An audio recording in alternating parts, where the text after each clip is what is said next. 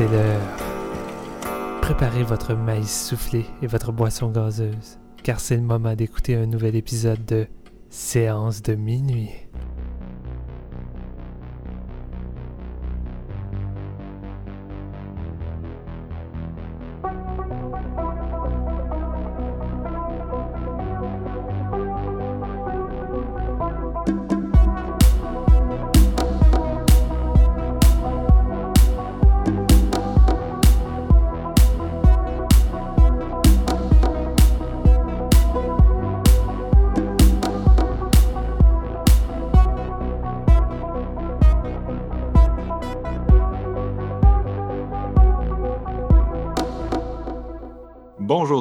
Bienvenue à ce nouvel épisode de Séance de minuit. Mon nom est Marc-Antoine Labonté. Aujourd'hui, après un épisode 100 où on a décidé de, célébrer un peu le podcast, de répondre à vos questions, on retourne à notre euh, programmation régulière avec deux films. Euh, J'aurais envie de dire que c'est un épisode, le, mois de février, vous le savez peut-être aux États-Unis, est celui du Black History Month. Euh, Il y a souvent des films politiques qui sont sortis durant le mois de février pour cette raison-là. Puis il y a un de nos deux films qui est vraiment ça, euh, Judas and the Black Messiah de Shaka King, dont on s'apprête à discuter. L'autre film, je pensais que c'était ça. Finalement, on en parle, peut-être pas. Donc, euh, l'épisode est peut-être moins thématique que je pensais, ou peut-être qu'il l'est. On va voir où les, les discussions pardon, nous amènent. Euh, L'autre film étant Malcolm and Mary de Sam Levinson, le fils de Barry Levinson, réalisateur de Rain Man, euh, qui a euh, Good morning, Vietnam! aussi, aussi. Euh, donc, euh, film exclusivité Netflix, vous en avez peut-être entendu parler. Euh, donc, aujourd'hui, on, on fait ces deux films-là. Puis, euh, drôle d'alignement aujourd'hui parce que euh, Jean-François ne pouvait pas être là pour le premier film. On va parler de Judas and the Black Messiah en premier. Et il, va, il devrait se joindre à nous là, pour discuter de, de Malcolm and Mary tout à l'heure. Donc, vous allez entendre sa douce voix, mais à partir du milieu de l'épisode. En attendant, bon matin. Bon Steven, matin. ça va? Ben oui, ça va très bien. Je suis euh, excité de faire cet épisode-là. On a quand même deux grosses nouveautés du mois. Et euh, ça me fait triper. Puis comme tu mentionnais que c'était euh, le Black Month, il y a beaucoup de, de plateformes qui ont fait des belles petites sections avec des films thématiques euh, avec des réalisateurs comme Spike Lee et ainsi de suite. Et je trouve que c'est un, un beau mois pour se replonger dans des classiques du genre et de peut-être en découvrir des nouveaux également ou des nouveaux talents. C'est vraiment cool, j'aime ça. Criterion Channel, ce qui est cool, c'est qu'ils sont quand même très court métrage. Puis là, entre autres, ils ont Mhm. sorti genre une, une, une section euh, afro-futurisme. Mais c'est un genre qui, euh, qui a beaucoup, justement, de, de shorts, là. Puis ça veut pas dire qu'ils sont pas intéressants, vous comprendrez. Mais c'est plus difficile à marketer, puis c'est plus difficile Ouais. à mettre sur des plateformes conventionnelles.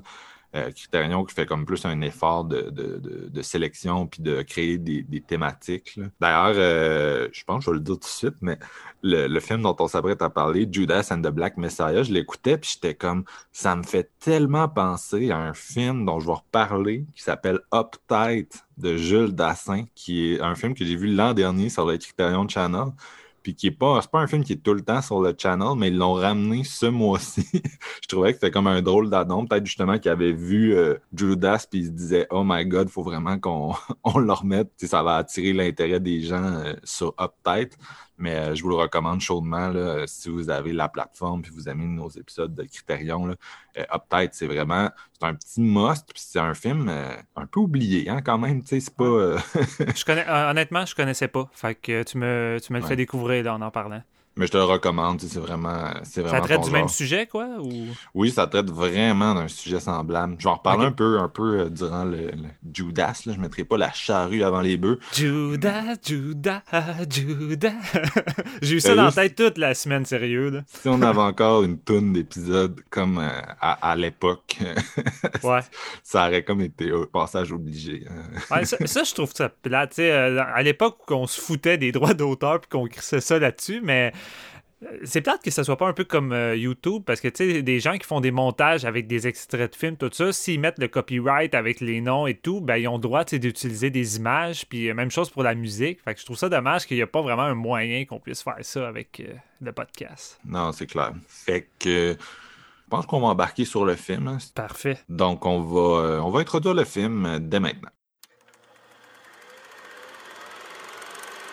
We might not be in this funky ass ghetto right now. I'm not talking about the west side or the south side. I'm talking this filthy ass motherfucker right here. Shit. We almost got into it with a rat over a parking space. I bet y'all babies getting the same bullshit education.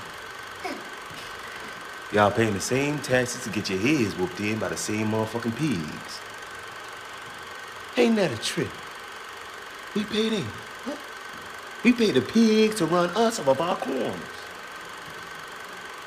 Let me ask y'all something.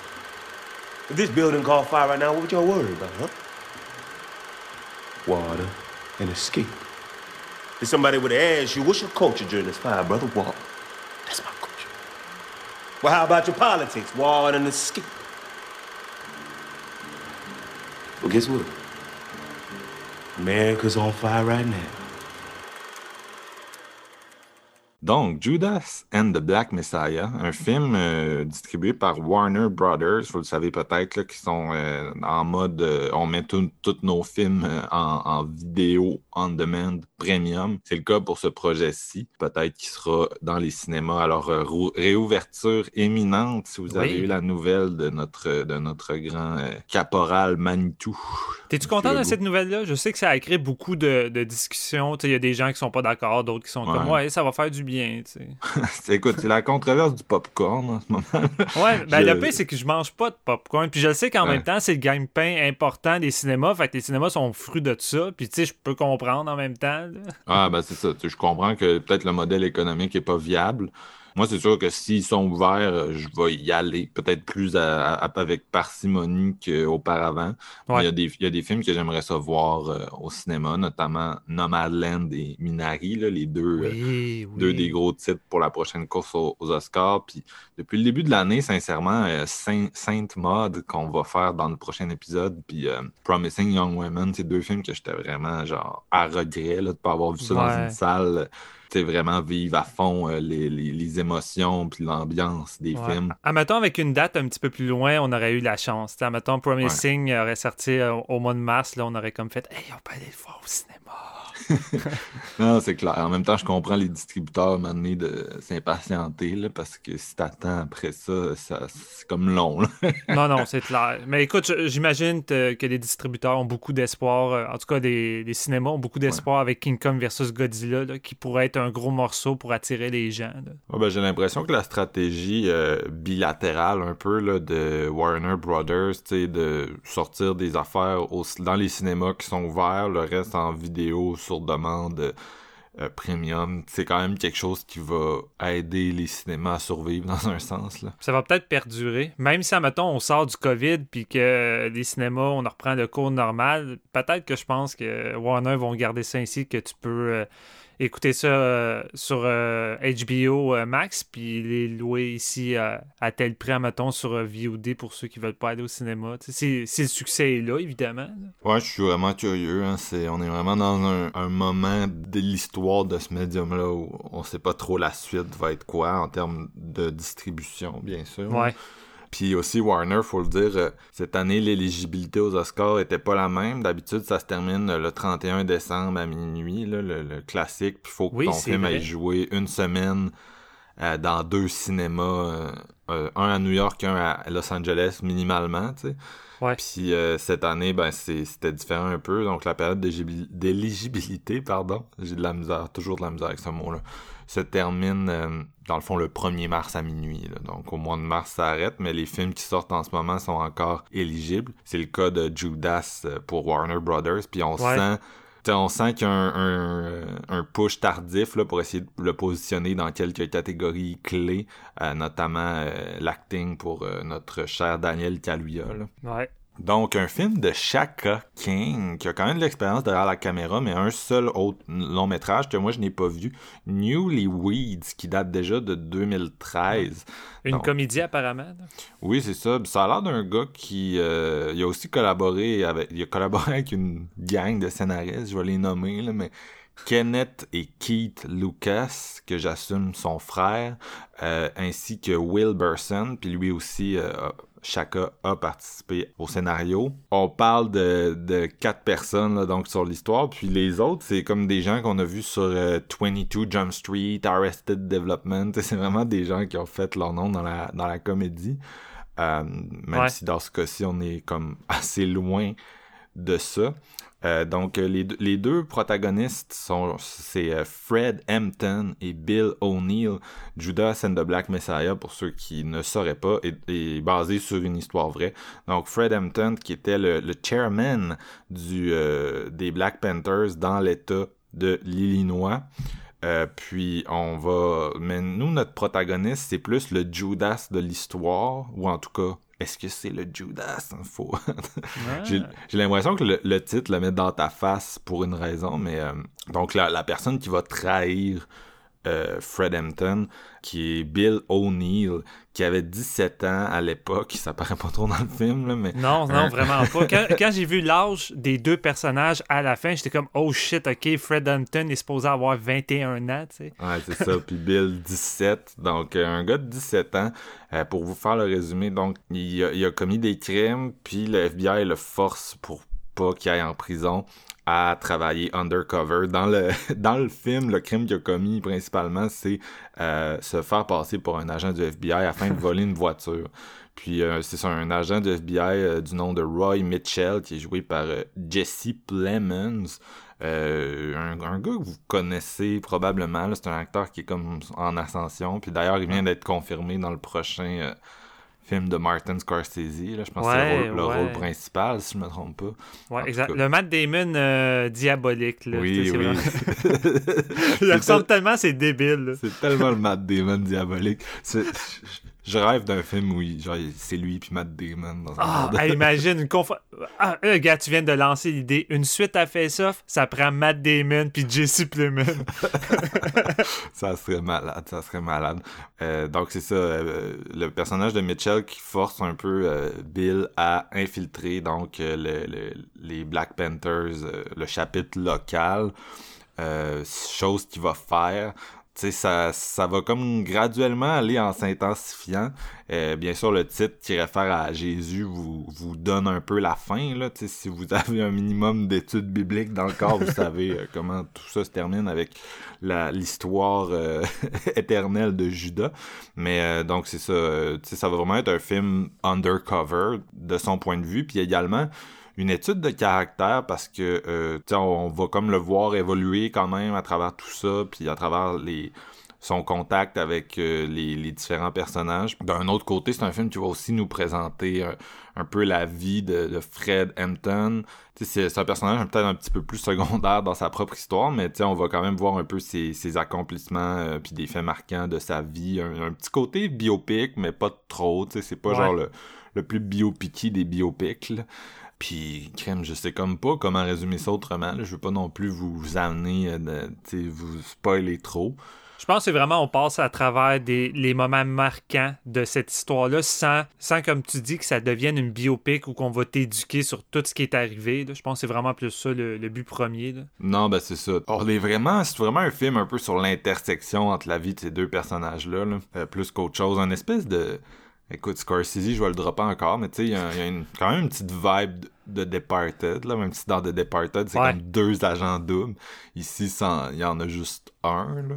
Mais tu sais, t'as quand même l'espèce de dualité entre les deux personnages. Puis tu sais, c'est très, c'est très écriture de film, là, mais tu sais, les, les, deux ont vraiment, représentent vraiment des idéaux euh, distincts par moment, là, tu sais, sont euh, les, deux subissent un peu l'oppression euh, du régime euh, policier puis de gouvernemental blanc de l'époque. Puis il y en a un donc qui va comme lutter puis essayer d'organiser une lutte, puis l'autre qui va plus être devenir une espèce d'exécutant pour pour l'État, malheureusement. Donc, euh, Steven, tu, tu, tu, tu, aller avec ton avis du film?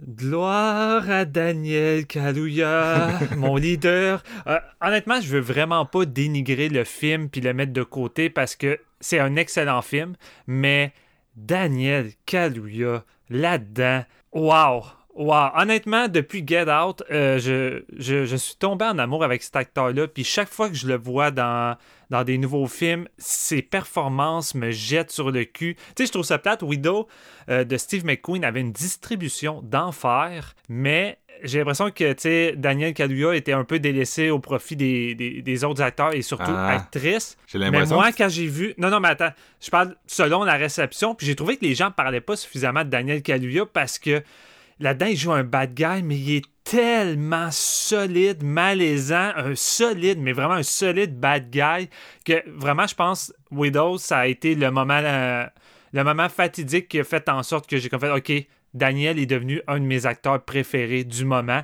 Puis tu sais, avec Judah, ça vient juste amplifier euh, ce feeling-là que j'ai avec cet acteur-là, vraiment, qui est capable de jouer différentes facettes puis différents rôles différents, tu sais. Puis c'est quand même fou de voir le, petit maigrichon de, de Get Out, euh, timide et, et, gentillet, de le voir dans un rôle de leader un peu plus euh, boursouflu, à la limite du musclé. Là-dedans, je l'ai trouvé massif, Daniel, puis avec une attitude plus euh, leader, justement. Puis j'étais comme, wow, cet acteur-là a tellement un range d'acting incroyable. Ouais, c'était assez surprenant de le voir, surtout. Euh, moi, je me souviens, son premier rôle, ben, mettons, son premier rôle, je pense que c'était son épisode de Black Mirror, là, mais ou, ou Chatroom. T'avais-tu vu Chatroom de Hideo Nakata? J'ai revu ça cette semaine. Ouais, il y a très longtemps. Je m'en souviens très peu. Il doit être jeune là-dedans. Là. je l'ai revu justement parce qu'il était dedans, tu sais. Mais, euh, ouais, donc, euh, moi, ce que j'avais aimé dans Widows, c'est que c'était vraiment un, un film d'ensemble cast, là. Tu sais, pensez Steven Soderbergh, tu sais, genre, il y a full d'acteurs. Puis tout le monde a comme sa scène, mais tu sais, ta scène, faut que t'as nail, tu sais, parce que tout le monde a comme une bonne scène mais ils en ont pas nécessairement tu sais, des, des tonnes. Puis Daniel, il y en a une coupe parce que c'est comme le méchant dans l'histoire puis il bouffe. Ah. Tu sais, genre, à chaque fois qu'il est là, il est vraiment magnétique. Euh, moi, je me rappelle encore, tu sais, l'espèce de. C'est du basket. En tout cas, c'est comme un espèce de plan circulaire autour de lui. c'est, le moment le plus marquant, je trouve, du film. La scène me reste complètement en tête. là. C'était la première fois, à mon souvenir, qu'on le voyait après. Euh, ah non, il y avait eu comme un petit rôle dans Black Panther, mais tu sais, c'était comme son premier rôle, tu sais, vraiment. Euh, après Get Out, genre, puis il jouait tellement sur un registre différent. Puis il joue beaucoup avec des cinéastes noirs. Il était la, il y a deux ans déjà. Dans Queen, Queen, and Slim. Queen and Slim, pardon. Ouais. Euh, l'espèce de Bonnie and Clyde euh, noir par la réalisatrice dont j'oublie présentement le nom. Mais tu sais, c'est, il alterne vraiment de registre. Puis euh, c'est un caméléon. Là, tu te dis, OK, peut-il tout faire? Possiblement. Est-ce que c'est le nouveau... Est-ce que c'est le nouveau Philip Seymour Hoffman? Puis c'est drôle parce que quand un, acteur doit jouer un leader, je pense que la, plus grande difficulté est de faire en sorte que le spectateur, quand il va voir le film, puisse pratiquement vouloir entrer, tu sais, avec, euh, dans, je veux pas dire sexe cette fois-ci, mais dans ce mouvement-là, puis tu sais, de vouloir suivre le leader. Puis tu sais, je regarde, je repensais à des films comme The Sacrament de Ty West, tu sais, la seule séquence, en plan séquence, quand tu racontes pour la première fois le leader, l'acting puis l'acteur est tellement bon que tu es subjugué à ses lèvres puis tu te dis je comprends pourquoi c'est le leader, je comprends pourquoi les gens décident de le suivre. Puis avec Judas, je trouve que c'est la même affaire. Daniel a capté ce côté-là énigmatique, puis vraiment, tu juste comme t'es accroché après lui comme un aimant, puis à chaque fois qu'il arrive dans une pièce avec plein de gens, puis qu'il commence son sermon, c'est, ah. fou. C'est fou. T'es subjugué, t'es juste là à, l'écouter et à, vouloir le suivre. Moi, ce que j'ai aimé, c'est que j'ai pas trouvé qu'il jouait comme un. Je sais pas comment dire, mais tu sais, souvent, quand ils vont. C'est peut-être la mise en scène aussi, là, on s'entend, c'est comme. Des fois, pour moi, c'est difficile de départager l'acteur et la mise en scène, sincèrement, là, mais euh, dans, dans certains trucs, ils vont vraiment essayer comme de magnifier le leader, puis lui, il a comme des moments, tu sais, vraiment intenses, mais j'ai trouvé que c'était plus groundé comme portrait, je sais pas comment dire ça, mais j'ai pas trouvé qu'il jouait... Puis tu sais, guess que c'est un peu ça que ce personnage-là représente, là, tu sais, c'est... C'est quelqu'un qui, qui avait comme des skills oratoires assez impressionnants, mais tu sais, c'est... Il est comme accessible, genre, dans son personnage est comme accessible, puis c'est une des raisons qui est inspirant, puis j'ai trouvé que, tu sais, le, le côté... Euh, il avait comme bien eu le côté Jésus, mais tu sais, sans dire qu'il y a l'aura de Jésus, comme on voit souvent dans, dans des films, l'espèce de cliché du, du personnage messianique, là, tu sais, c'est vraiment un cliché dans, du cinéma américain. Mais lui, c'était plus, tu sais, c'était plus le côté Jésus, tu sais, vraiment de, de, le côté gauchiste de l'histoire de Jésus, parce que oui, il y a un gros côté gauchiste dans le personnage Euh, si on oublie tout le, côté religion organisée qui a découlé depuis, euh, il y avait un gros côté gauchiste dans l'histoire de, de ce gars-là, puis dans ses actions, tu sais. Puis tu sais, quand il, quand il parle, il, fait il a vraiment, je sais pas, il fait comme autorité, puis en même temps, tu sais, c'est pas un tu sais, là, c'est parce que là, je brouille un peu la, entre la personne qui ont essayé de représenter puis l'acteur. Mais, euh, tu sais, c'est comme pas quelqu'un qui se mettait non plus en avant comme de, de sa cause, tu sais. De la façon qu'ils l'ont montré, en tout cas, dans le film, c'est ça, là, tu sais. C'est pas quelqu'un qui était genre euh, en mode euh, c'est moi le chef. Là. non, ben sa priorité, ça a tout le temps été le peuple. Puis je, je, trouve ça fou comment ils ont bien rendu ça dans le film, de faire en sorte que justement, il délaisse jamais le peuple au profit de sa personne. Puis c'est tout le temps mis de, de l'avant avec lui. À toutes les fois qu'il va euh, faire des sermons ou parler avec d'autres gangs ou d'autres personnes, il y a tout le temps sa gang, entre guillemets, qui est avec lui puis qui laisse qui ont le droit de, rentrer dans la, conversation, de s'exprimer, parce que c'est ça la plus grande force de, des Black Panthers, c'est le peuple, l'expression, puis la parole, puis c'est comme ça qu'il va utiliser cette arme-là pour essayer de, de, faire un mouvement, de, un mouvement revendiquant le, socialisme puis la révolution, puis pas pour rien que ça fonctionnait grâce à ça. C'est l'arme la, plus puissante, c'est ça.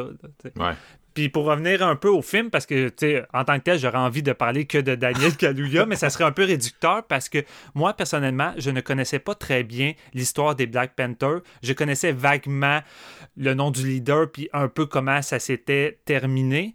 Mais pour moi, ça a été quand même un, genre de film qui m'en a appris un, peu plus. tout ce que je connaissais, c'était vraiment le côté Judas euh, avec euh, le personnage de Bill O'Neill, puis qu'est-ce qu'il a fait, euh, ben, le fait qu'il a fait en sorte qu'il a tué Fred Hampton. Fait que tout le reste, j'ai comme été imprimé puis euh, fasciné par comment ça a débuté euh, la, création du Black Panther, comment il est allé chercher les gens, mais surtout dans la façon qu'il va chercher les gens, de façon tellement... Euh, tu sais, c'est jamais agressant, c'est tout le temps avec des, bons propos, puis c'est jamais vraiment avec une motivation d'amener les gens faire la guerre, tu sais. ses intentions sont tout le temps nobles dans la façon qui... qui va chercher les, les gens durant ces séquences-là. C'est un des problèmes du film, c'est ben, de mon point de vue, là, mais tu sais, Ça glorifie un peu, quoi, dans le fond? Non, mais c'est surtout que, tu sais, c'est comme difficile de pas pogner un angle de violence quand, tu sais, ton personnage principal, je l'ai dit, mais c'est plus, c'est plus la Keith. Tu sais, on parle de Daniel Kaluuya beaucoup, mais c'est plus la Keith là-dedans, le personnage principal, tu sais, puis ouais. nécessairement, tu sais, vu son rôle dans tout ça, tu sais, c'est sûr qu'on va être plus dans des éléments de, de, de, de, de violence, tu sais, tandis que si quelqu'un avait décidé vraiment de faire un biopic de Fred Hampton, peut-être qu'il y en aurait eu moins, I guess. C'est sûr, la, sa fin de vie, c'est sa fin de vie. Là. Mais tu sais, t'aurais peut-être plus pu genre te, te centrer sur ses réalisations, etc.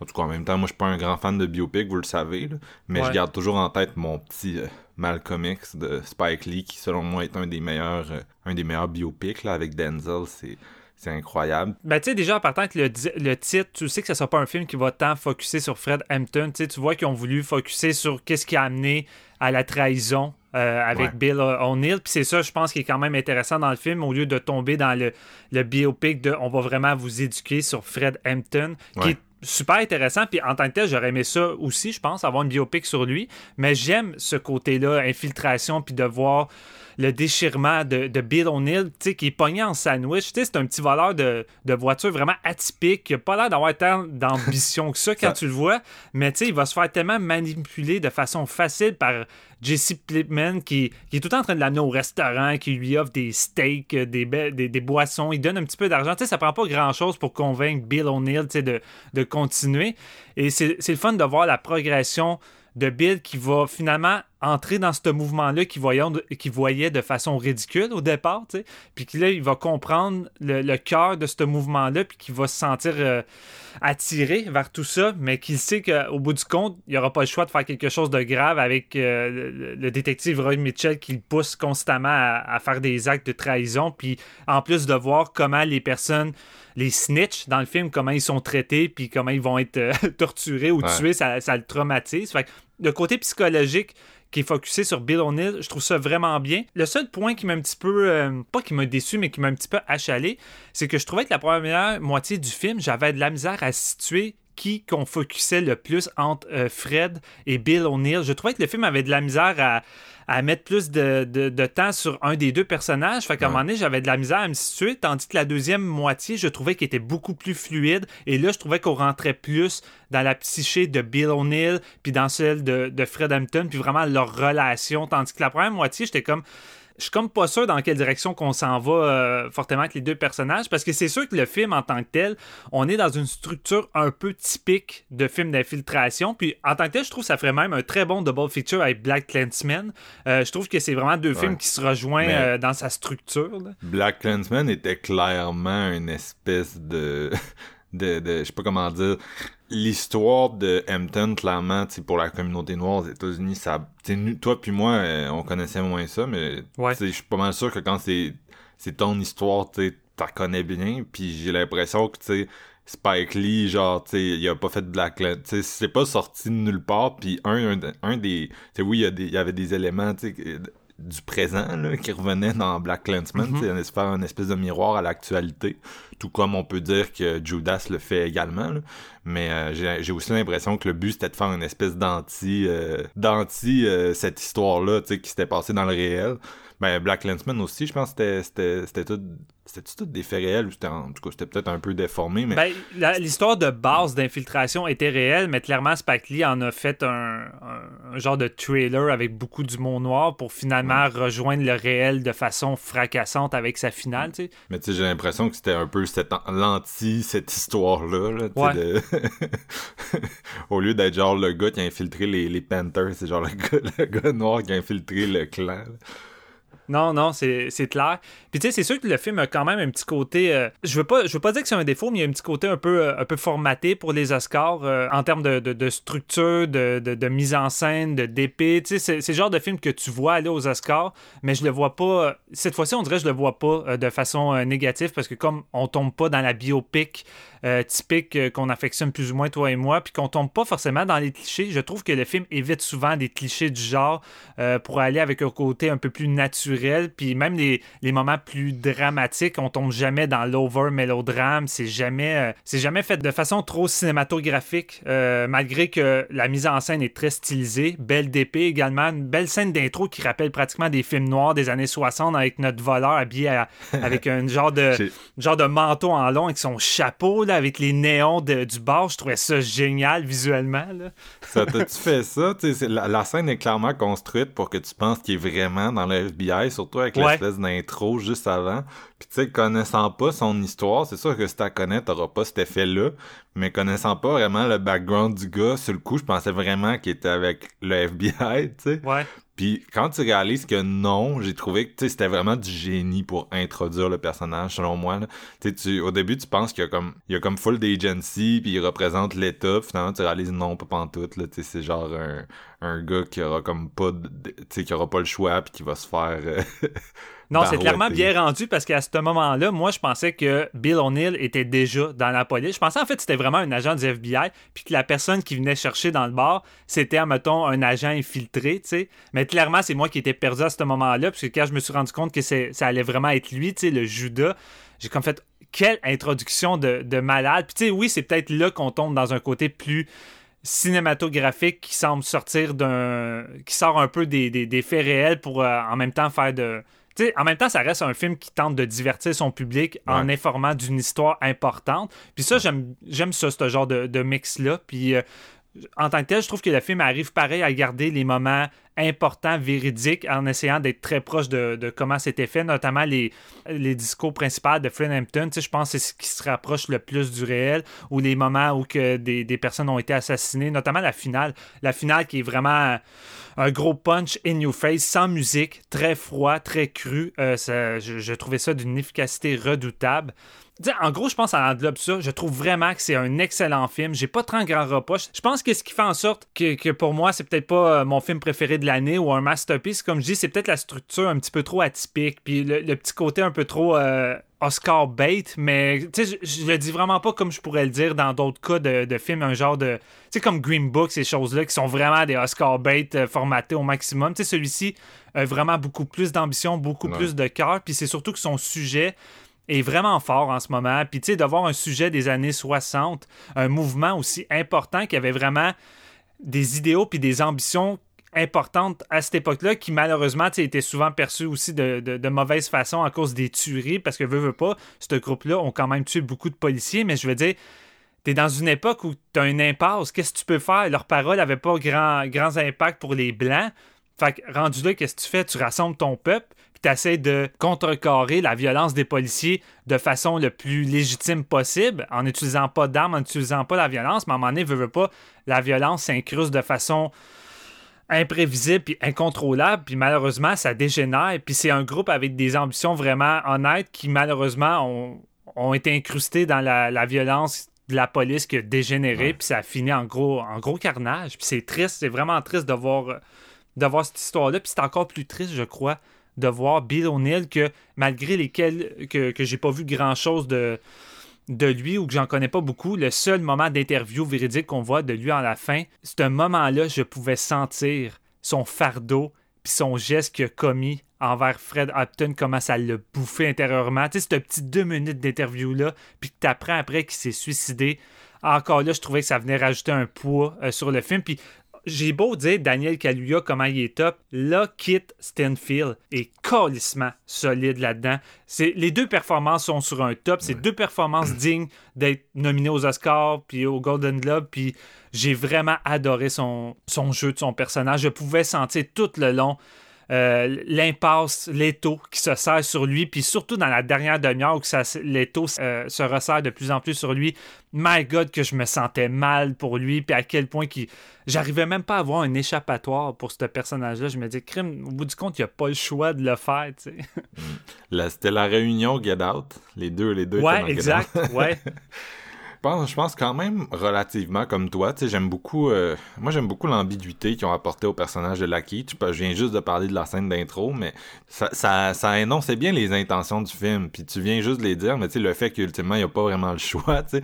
Au début, mm. il nous le présente, puis tu as l'impression que c'est un gars, tu sais, je sais pas, euh, avec euh, des options, puis graduellement, tu réalises que, tu sais, pas vraiment. Puis une des choses que j'ai beaucoup aimé du film, c'est que même en sachant, tu sais, au point où c'est écrit noir sur blanc dans le titre, tu sais, comment ça va, ça va finir, ben, je sais pas, le personnage a quand même une espèce d'ambiguïté. Tu sais, il y a comme une scène où euh, le Jesse vient comme dans un rassemblement des, des, des Panthers pour le regarder.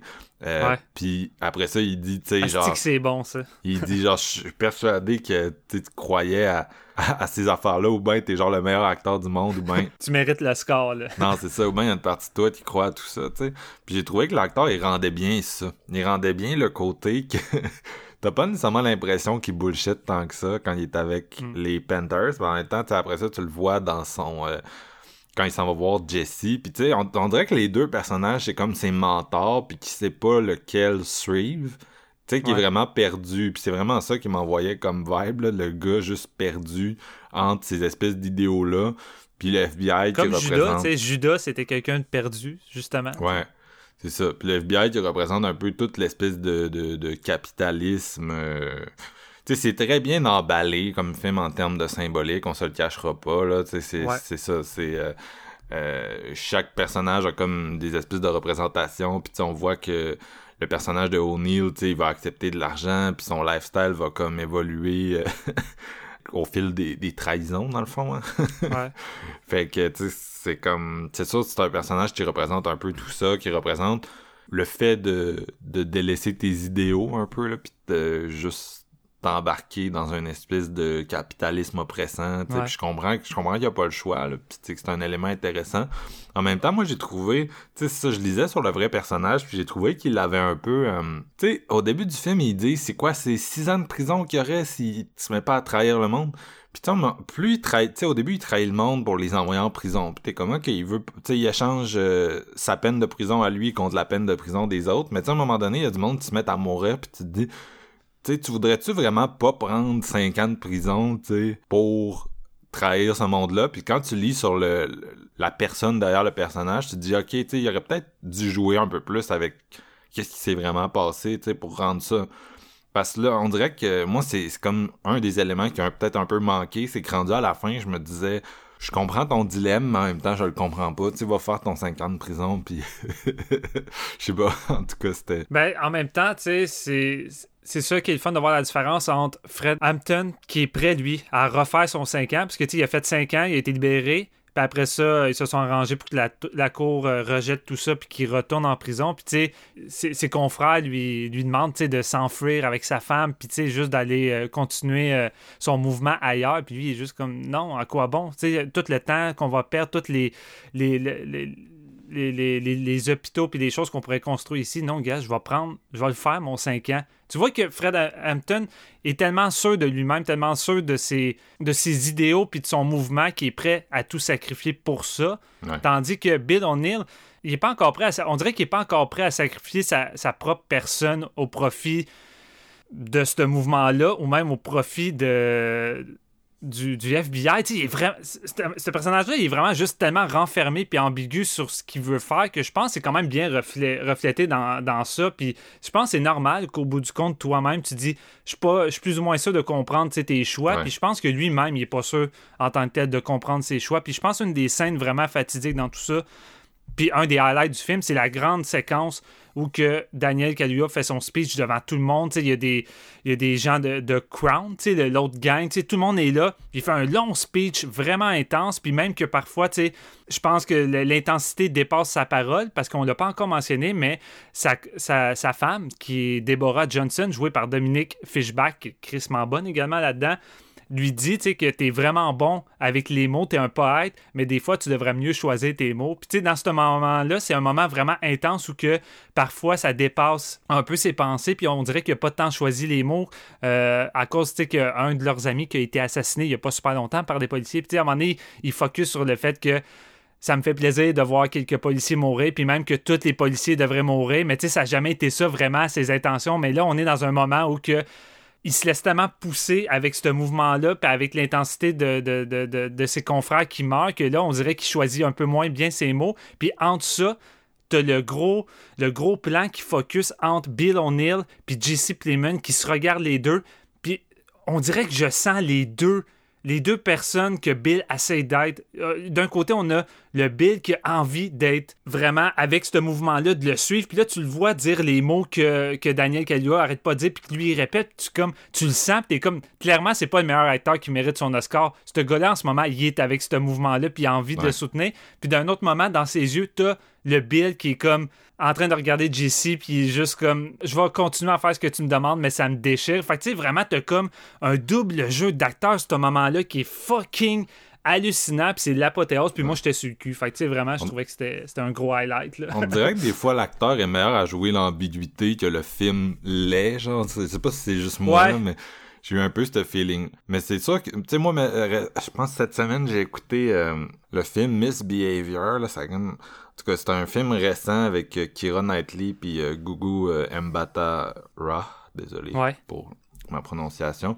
puis c'est comme un film où tu vas comme voir deux takes sur le, le, le, concours Miss Monde 1970. Là, élire la plus belle femme du monde, puis tous les pays envoient une représentante. Puis tu sais, d'un côté, tu suis comme Jessie Buckley puis Kira Knightley qui essayent comme de... de comme des femmes qui s'opposent vraiment, tu sais, en termes moraux au concept du concours, puis qui vont comme essayer de protester le concours, puis tu les suis un peu de l'extérieur, puis tu suis toutes les pressions qu'ils ont euh, au quotidien. Mais de l'autre côté, le film va aussi genre raconter toute une histoire interne au concours, où tu vas suivre, tu sais, Gougou, qui est une, actrice noire, si vous la connaissez pas, qui joue euh, Miss Grenade, qui est celle qui a gagné Miss Monde en 1970. Puis euh, c'était la première femme noire à gagner, tu sais. Puis tu suis un peu cette pression-là à l'interne parce que, tu sais, elle aussi, à l'interne, elle a quelque chose à prouver, même si de l'extérieur, tu vas voir le concours de Miss Monde, puis tu vas te dire, c'est de l'estime, tu sais. Je veux dire, tu sais, des, des, femmes euh, vont percevoir ça comme, sexiste, ce l'est, mais en même temps, à l'intérieur, il y a quelque chose que tu peux accomplir en tant que femme aussi. Puis ça finit sur les deux qui, qui se font face, puis qui ont un échange qui te force à réfléchir justement sur les opportunités. tout le monde n'est pas né avec les mêmes opportunités de s'affirmer. Ouais. Kira Knightley, dans un sens, a un privilège de pouvoir protester que euh, l'autre personnage n'a pas nécessairement. C'est un peu ça que ça c'est un, un, film vraiment intersectionnel qui, te force à réfléchir un peu. Est-ce que je peux vraiment juger cette, cette personne-là parce que je suis contre le concours? Le fait qu'elle ait gagné, pour elle, ça représente quelque chose de de bon, est-ce que ça peut amener du bon et du mauvais à la fois? Bref, ça a créé quand même une bonne ambiguïté morale. J'ai beaucoup apprécié comme film. Euh, en regardant celui-là, j'ai eu un peu, un peu ce feeling-là aussi. Dans le sens que, on nous montre un peu ce personnage-là à l'intérieur d'un système qui, a, comme tu disais depuis tantôt, mais c'est vraiment un film sur son absence de choix plus que, que sur quoi que ce soit d'autre, dans le fond, là. Ouais. En tout cas, j'ai l'impression. Puis c'est pour ça qu'à la fin, on dirait que je me, j'ai comme décroché un petit peu parce que je... on dirait qu'ils ont jamais été capables de me vendre le fait qu'il abandonnait l'autre personnage. Puis tu sais, à la fin, tu le vois comme vraiment genre triste dans une espèce de, de moment qui recrée euh, la dernière scène, le, dernier repas de Jésus avec le, le il parle à ses apôtres, puis il y a la trahison de Judas qui s'en vient. C'est très marquant comme moment biblique. Puis, euh, l'acteur le joue vraiment bien, puis tu sens vraiment son dilemme intérieur, mais on dirait que, je, sais pas, il manquait quelque chose dans, dans ce film-là. Euh, pour que je, je, le sente à 100%, mais c'est peut-être juste moi, dans le fond. C'est peut-être juste moi qui... Pour être honnête, à la finale, là, sachant même les faits, j'arrivais quand même à douter et à me dire, crime, il va peut-être pas le faire. ça, je trouvais ça fort. Il y a une séquence, la séquence, euh, la dernière rencontre, dans le fond, entre lui et Fred, puis qui va aller devant lui, puis sur le bord d'y dire de quoi. À ce moment-là, je suis comme il va-tu y avouer ou de quoi? Fait tu sais, vraiment, je trouve que c'est quand même réussi, ce côté-là ambigu. Euh, malgré que quand tu sais les faits réels, tu arrives pareil à douter. Puis quand un réalisateur, scénariste réussit à, faire ça, ou un acteur tout court avec sa performance, déjà là, je trouve que c'est fort. Mais je suis d'accord avec toi. Je pense que le, le, plus gros problème, en guillemets, de ce film-là, c'est peut-être le fait que ça manque un petit peu de subtilité, mais ça m'a pas tant dérangé parce que ça, je l'ai, je l'ai accepté, je pense, dès le début, après peut-être 20 minutes où une production de cette envergure-là, souvent, c'est ça le problème, c'est que ça manque un peu de subtilité parce que c'est souvent fait pour un plus grand public, c'est plus large, fait que ça va prendre moins de... Ça, ça va moins inciter les, les gens des fois à, à, faire un, produit un peu plus, euh, un peu plus subtil puis à laisser les, le public euh, réfléchir. Sans dire que le public est stupide, c'est pas ça, mais parfois les grandes productions ont de la misère à faire confiance au public qui, peut, qui peuvent comprendre avec un produit un peu plus subtil. Mais comme je te dis, moi dans celui-là, ça m'a moins dérangé que toi, puis je l'ai accepté dès le début, puis j'ai juste j'ai embarqué dans la ride, j'ai trouvé que c'était c'était super bien emballé, bon casting, l'histoire, une histoire vraiment importante d'actualité qui m'a comme venu me chercher émotionnellement. Euh, j'ai été du, du début jusqu'à la fin, j'étais sur le bout de mon siège, ça m'a incrusté, puis la fin m'a jeté à terre. Fait je pense que le film a réussi son pari euh, de, de m'incruster dans une histoire que je connaissais pas tant bien, puis j'ai vraiment j'ai vraiment pris mon pied. Honnêtement, c'est un de mes gros calibres euh, de cette année. comme je dis, sans que ça, ça l'atteigne le côté masterpiece que j'aurais voulu, ce film-là, j'ai trouvé ça vraiment excellent, puis ça risque d'être euh, peut-être un de mes un de mes gros morceaux dans mon top d'ici la fin de l'année. Je dirais que le, traitement un peu de la violence dans on dirait qu'ils ont de la misère à prendre le personnage de Fred de front. Puis tu sais, je comprends que je veux dire, aux États-Unis, c'est parce quand même tu sais, ultimement, le mouvement a commis de la violence envers les, les policiers. Puis tu sais, quand tu regardes le film, t'as comme de la misère à être en désaccord avec cette violence-là, mais j'ai l'impression qu'il y avait comme de la misère à embrasser le personnage de front, tu sais. Puis c'est un peu pour ça qu'on on ose comme pas le mettre au centre du film. Je sais pas si tu comprends ce que je veux dire, mais tu sais, c'est comme, c'est comme trop une figure controversée. Fait qu'on essaie comme de... de... Tu sais, finalement, c'est ça, le personnage principal, c'est le personnage de Lucky, puis... Tu sais, si tu regardes ce film-là, puis que t'es plus un, un cop apologiste, puis tu sais que pour toi la police, mm. tu sais, c'est comme des gens un peu au-dessus de tout reproche.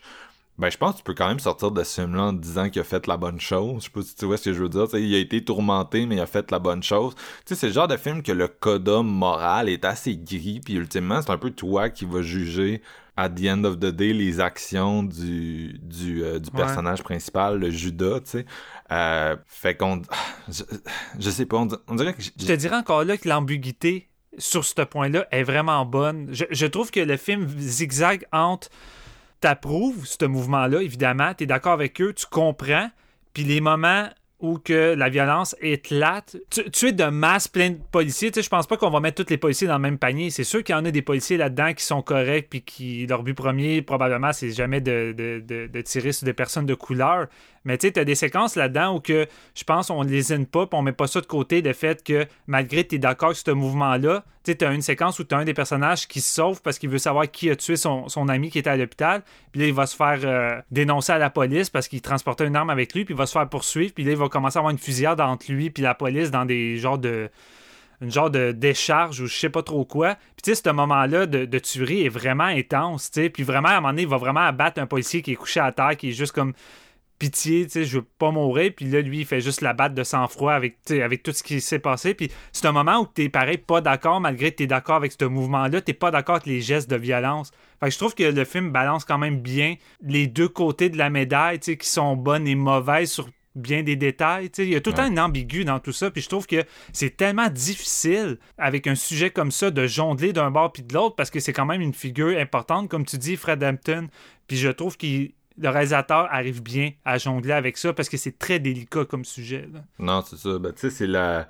Spike Lee a quand même, quand même exploité l'espèce de dualité euh, Malcolm-Martin euh, là, dans sa. Ouais. C'est-à-dire la dans les années 60, le, le t'avais comme un mouvement plus pacifique qui prônait la non-violence que c'est bien sûr le mouvement que les, les, les, personnes blanches vont pas mal plus endosser, on s'entend.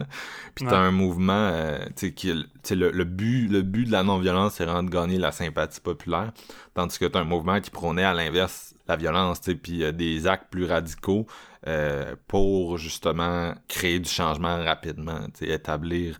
Fait que tu sais c'est ce que les Blancs et les policiers, les, les, les, gars du FBI essayaient de faire. Là. Ouais, c'est ça. c'est ça, pareil. tu sais, tu parlais de pas de subtilité, là, mais toutes les séquences avec le chef de police puis ces Blancs-là, -là, c'est vraiment in your face. C'est du... On a à la limite du gros méchant caricatural là, euh, qui est pas subtil. ouais, c'est Martin Sheen avec des, des prothèses euh, d'en face. Puis... Ouais, c'est vrai, hein, j'ai eu de la misère à le reconnaître. Au début, j'étais comme, mais semble que je le connais. Puis après, j'étais comme, Fuck, c'est Martin Sheen! Écoute, j'ai pas de la misère à croire que le Hoover c'était vraiment ça ses raisonnements parce que ah, il, était vraiment comme ça puis ben c'est drôle parce que je parlais de Uptight au début du euh, du, film. Si je peux en glisser un mot, sais, peut-être c'est un cinéaste blanc qui l'a fait, là, c'est euh, Jules Dassin. Puis Jules Dassin, c'est un homme qui a commencé, c'est un Américain, il est né aux États-Unis, puis il a fait des films à Hollywood, mais euh, éventuellement, il s'est comme fait chasser en France à cause du, du mécartisme, c'est-à-dire le à l'époque où euh, les politiciens chassaient le communiste dans les films, puis quand il y avait des auteurs communistes, ils étaient, ils étaient bannis euh, de Hollywood. Euh, si leur, la représentation dans leur film était pas suffisamment euh, comme américaine. Fait que lui, ça a été le cas, puis il a été faire des films en France. Puis quand il a fait Uptight, plus tard, dans les, à la fin des années 60, il, Hoover, là, justement, le méchant dans, dans ce film-là, il y avait des figurants dans le film ou du monde dans le dans, dans le pas le casting mais dans l'équipe technique qui étaient des, des informateurs du FBI comme ah, pour surveiller la production du film, son contenu, tu sais, fait que c'est Oh my god. C'était quand même assez paranoïaque à cette époque-là le Ouais. Puis, euh, ça me surprend pas qu'il ait voulu le faire assassiner, puis ça me surprend pas non plus qu'il y aurait eu des propos comme celui-là. Mais c'est sûr que dans le contexte du film où, tu tout semble avoir été un peu streamliné, puis que ça fait quand même très film comme, comme structure narrative, tu c'est sûr que tu le regardes, puis t'es genre, il a l'air vraiment, il a l'air vraiment diabolique, là, tu Ouais, non, c'est ça. ah là là. Mais, euh, puis tu même le personnage de, moi j'ai bien aimé Jesse Plemons dans son rôle secondaire tu sais, où euh, il est vraiment charmeur au, début, puis éventuellement, tu il va faire le... Tu, tu, penses que c'est un agent qui a réellement des bonnes intentions au début? Je, comme, je pense vraiment qu'il a des bonnes intentions, puis plus ça va, puis plus t'es comme, OK, non, il joue bien son jeu euh, d'échecs, le salaud, là. il va avec sa genre d'équivalence de les Black Panthers, c'est comme le clan, là. Ouais, ouais. Pour essayer de l'embarquer, puis en tout cas, j'ai je l'ai bien, je l'ai bien aimé. il est bon, il est bon pour jouer euh, dans la nuance, avec ses personnages de méchants. C'est, c'est quelqu'un qui est, qui est, en tout cas, il y a, mettons, qui est assez, euh, assez prometteur comme acteur. C'est pas, pour rien que mon petit Martin l'a casté. Mais c'est ça, Uptight, là, euh, je reviens, reviens à lui, là, mais donc, film qui est sorti en 68, puis c'est un film qui est comme vraiment directement après la mort de Martin Luther King, puis ça traite de sais, ça commence sur des images de, de son enterrement, puis euh, c'est Mm. c'était vraiment la même chose, là, c'est-à-dire, c'est c'est fucké parce que je l'avais vu l'année passée, tu sais, fait que quand j'ai regardé euh, Judas, j'ai immédiatement fait le lien, puis en lisant sur Uptide, j'ai réalisé, c'est comme un film sur Fred Hampton, mais au moment où il l'a fait, en 1968, Fred Hampton n'était pas mort. C'est ça qui est le plus fucké. Ouais, hein? C'est que c'était quasiment prémonitoire comme film, parce que c'est vraiment un peu le même genre d'histoire, c'est-à-dire un des, un des hommes dans le mouvement, euh, puis à l'époque, il avait même pas appelé ça les Black Panthers, j'imagine que il y avait trop de, de, de censure, là, mais il avait comme donné un faux nom, tu sais, c'était comme un... tu comprends, tout le monde sait c'est quoi, mais il appelle ça, euh, je pense que c'était le collectif, ou tu sais, de quoi de même, là, qui, Ouais. qui un peu passe-partout, là. Puis bref, il y a un des personnages qui va comme euh, les, les trahir, tu sais, puis on passe beaucoup de temps avec ce personnage-là euh, en mode trahison. Puis c'est vraiment très bon, je le recommande à, à tout le monde. Puis ah, Jules Dassin, qui est- il a quand même fait plusieurs films noirs, fait qu'il gérait vraiment bien cette espèce d'esthétique-là euh, de, de tourment et de pluie. Je pense que t'aimerais ça, toi aussi, Steven. Mais, euh, Clairement, je vais le voir, c'est sûr. Bref, euh, c'était vraiment fucké de réaliser, ok, tu sais, ce film-là, c'était pas juste un film comme sur Fred Hampton sans le nommer puis en changeant les noms, c'était comme vraiment un film qui a été fait avant puis qui, qui annonçait un peu ce qui était à venir. là. ça m'a vraiment fait capoter. Ouais, ça doit, ça doit. Mais j'avais bien aimé, là, j'en parle un peu de, mémoire, là, je l'ai pas revu pour l'épisode, mais j'avais bien, j'avais vraiment bien aimé la façon qu'il jouait, là, justement, l'espèce de personnage tourmenté, dans son cas, qui était comme un genre d'alcoolique, euh, puis euh, qui trahissait ses, ses, ses chums, là, ça, c'est une grosse recommandation pour moi. Puis Judas, euh, on est-tu rendu à nos notes, ou t'as des trucs que tu voulais ajouter? Non, je Les- pense, je pense qu'en gros, euh, ça fait pas mal le tour. là. Les scènes de violence sont élevées là-dedans. Les scènes de violence sont élevées, mais les scènes de tension sont, sont Ouais. vraiment fantastiques. là. Il y a une séquence euh, en particulier que j'ai vraiment aimé où que durant un, moment que Fred Hampton va, va parler avec euh, le chef d'un autre clan de, de Crown, euh, la couverture de Bill O'Neill va un peu se faire euh, fucker parce qu'il y a un des gars qui, qui l'a reconnu euh, au moment où il, avait, s'avait fait passer pour un agent du FBI pour voler une voiture. tu sais. Puis là, il mentionne. Puis t'as une des bras droites de Fred Hampton, qui va partir en voiture avec lui, puis qui va prendre un gun, puis qui va essayer de tirer des informations de comment ça, t'avais une plaque de FBI. Lui, il va raconter son histoire tout le long, que c'était un... Il se faisait passer pour un gars de FBI parce que c'est plus facile avec ça qu'un gun pour, euh, pour attirer les gens puis voler une voiture.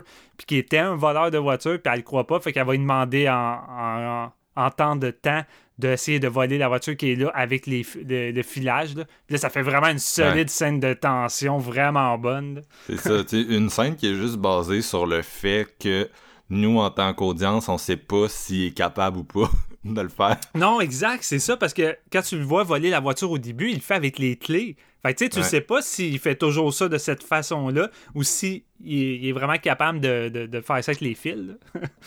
Non, c'est ça, c'est ça. Fait que c'est vraiment un bon cas de genre, t'as juste à pas dropper une information à l'audience pis t'es capable de créer un stress intense. Ju- juste avec ça. Puis c'est ça qui est encore malade. J'ai l'impression que je reviens tout le temps sur le film là, quand on est sur le bord de finir, mais tu sais, on, on dit que le film manque un peu de subtilité, mais en même temps, parfois, il fait les bons choix de pas tout raconter. Euh, à un moment donné, tu t'as pas, pas une grosse séquence où tu vas voir Bill O'Neill s'incruster dans, dans le clan puis qui va devoir discuter. C'est vraiment juste une séquence bien normale dans une classe où Fred Hampton est en train de faire son discours à ses élèves, puis tout d'un coup, tu te rends compte juste que Bill O'Neill est là, puis tu catches tout de suite qu'il est infiltré puis qu'il est, est là pour ça. Puis t'as même pas vu la discussion avant que Roy va lui demander de- d'infiltrer. Il n'y a rien de ça qui est mentionné. Il fait juste lui dire Je vais avoir besoin de toi pour euh, un gros coup. Euh, puis après ça, tu arrives dans cette séquence-là. Puis tu sais, c'est- ça, ça prend pas pareil son public pour un con. Tu sais, le public est capable de comprendre qu'à ce moment-là, c'est notre personnage de Bill O'Neill. Il est infiltré, ça commence. Puis tu sais, c'est des petites touches dans les détails de même que j'ai trouvé ça vraiment bien Ouais. incrusté dans le film. Non, c'est ça, il y a quand même, il y a quand même une économie, là, puis définitivement, on tombe pas dans le dans le biopic à numéro, puis tu sais, c'est une bonne chose pour Mm. moi, là. C'est parce que comme tu disais, tu sais, il y a vraiment des éléments dans ce film-là que tu lis, puis t'es comme, ok, tu sais, il, il visait quand même les Oscars, puis le plus grand public, Ouais. mais d'un autre côté, euh, tu sais, ils ont quand même vraiment une bonne histoire à raconter, là. Vous me connaissez, je suis extrêmement critique des biopics, c'est un des genres que je déteste le plus, puis euh, Walker, moi, ça me fait vraiment rire, là, la parodie de biopic qui fait juste accumuler toutes les scènes clichés du genre, là, avec... euh, ouais, tellement. c'est tellement c'est tellement con genre mais je- ce film-là me fait tellement rire parce qu'on en avait besoin. Là, les biopics, c'est plus du monde. Puis l'espèce de mode récente de faire des biopics de musiciens rock. Mais tu sais que les musiciens rock à leur époque, là, c'était des figures contestataires qui cherchaient à réinventer l'esthétique musicale, à challenger les normes. Puis ils sont dans des films tout polis, tout lisses là, pour faire plaisir aux madames puis aux monsieur d'un certain âge. T'es genre ah my god, c'est tellement pas c'est tellement pas des films qui sont représentatifs de l'esprit des artistes, puis je trouve ça un peu un peu lame. Je pense que c'est ça un des problèmes quand un artiste est tabou à l'époque puis qu'au fil des années, sa musique devient en guillemets commerciale parce que tout le monde l'écoute, ça devient populaire, ça joue à la radio, puis là le le cinéma décide d'en faire une biopic, puis là, c'est transformé en qu'est-ce qu'à l'époque, c'était pas, puis que ça voulait pas être. Fait tu sais, je trouve ça chiant de, faire une biopic, là, de cette façon-là. Je trouve ça insultant, en tout cas, puis surtout quand les artistes sont morts, heureusement, en tant que tels, qu'ils sont morts pour pas voir ça, parce que, clairement, Freddie Mercury euh, serait retourné dans sa tombe sur un esti de temps d'avoir vu... Euh, le, film. non, c'est ça. Tandis que j'ai quand même trouvé que celui-ci faisait quand même une bonne job euh, de présenter les, différents côtés de la médaille euh, de, ce mouvement-là. Euh, puis mm. justement, comme on l'a dit, il y a des bonnes scènes de violence. Euh, c'est j'ai quand même l'impression qu'ils ont un petit peu passé le, bleach là, dans certains éléments que le public aurait comme moins aimé. Là. ils ont, ils ont montré une certaine violence, mais ils ont vraiment ils ont vraiment ils ont vraiment essayé de faire ça pour que ce soit un peu guéri moralement peut-être là puis que tu projettes un peu qu'est-ce que tu veux projeter. Mais euh, c'est ça j'ai quand même trouvé que c'est un film qui vient il vient quand même te, te challenger euh, bien sûr. Je pense pas un hasard qu'il y ait autant de films récemment là, sur la fin des années 60 on peut aussi penser à un, Trial of Chicago ben, Steve McQueen avec sa série Ouais, c'est ça. C'est déjà là. Ce Trial of Chicago 7, c'est quand même assez. tout le monde, tout le monde dit le film centriste, puis un peu, là. un peu quand même. Mais tu sais, c'est ça, qui revient vraiment sur cette période-là dans le temps qui était euh, tumultueuse. Puis euh, la période actuelle qui l'est aussi. Puis bien sûr, si vous avez comme suivi moindrement l'actualité, vous avez vu l'été dernier euh, qu'est-ce qui s'est passé avec le mouvement le mouvement Black Lives Matter. Fait que c'est ça, c'est un film qui revient un peu, puis qui fait vraiment écho au présent. c'est clair, fait que c'est super pertinent à voir maintenant.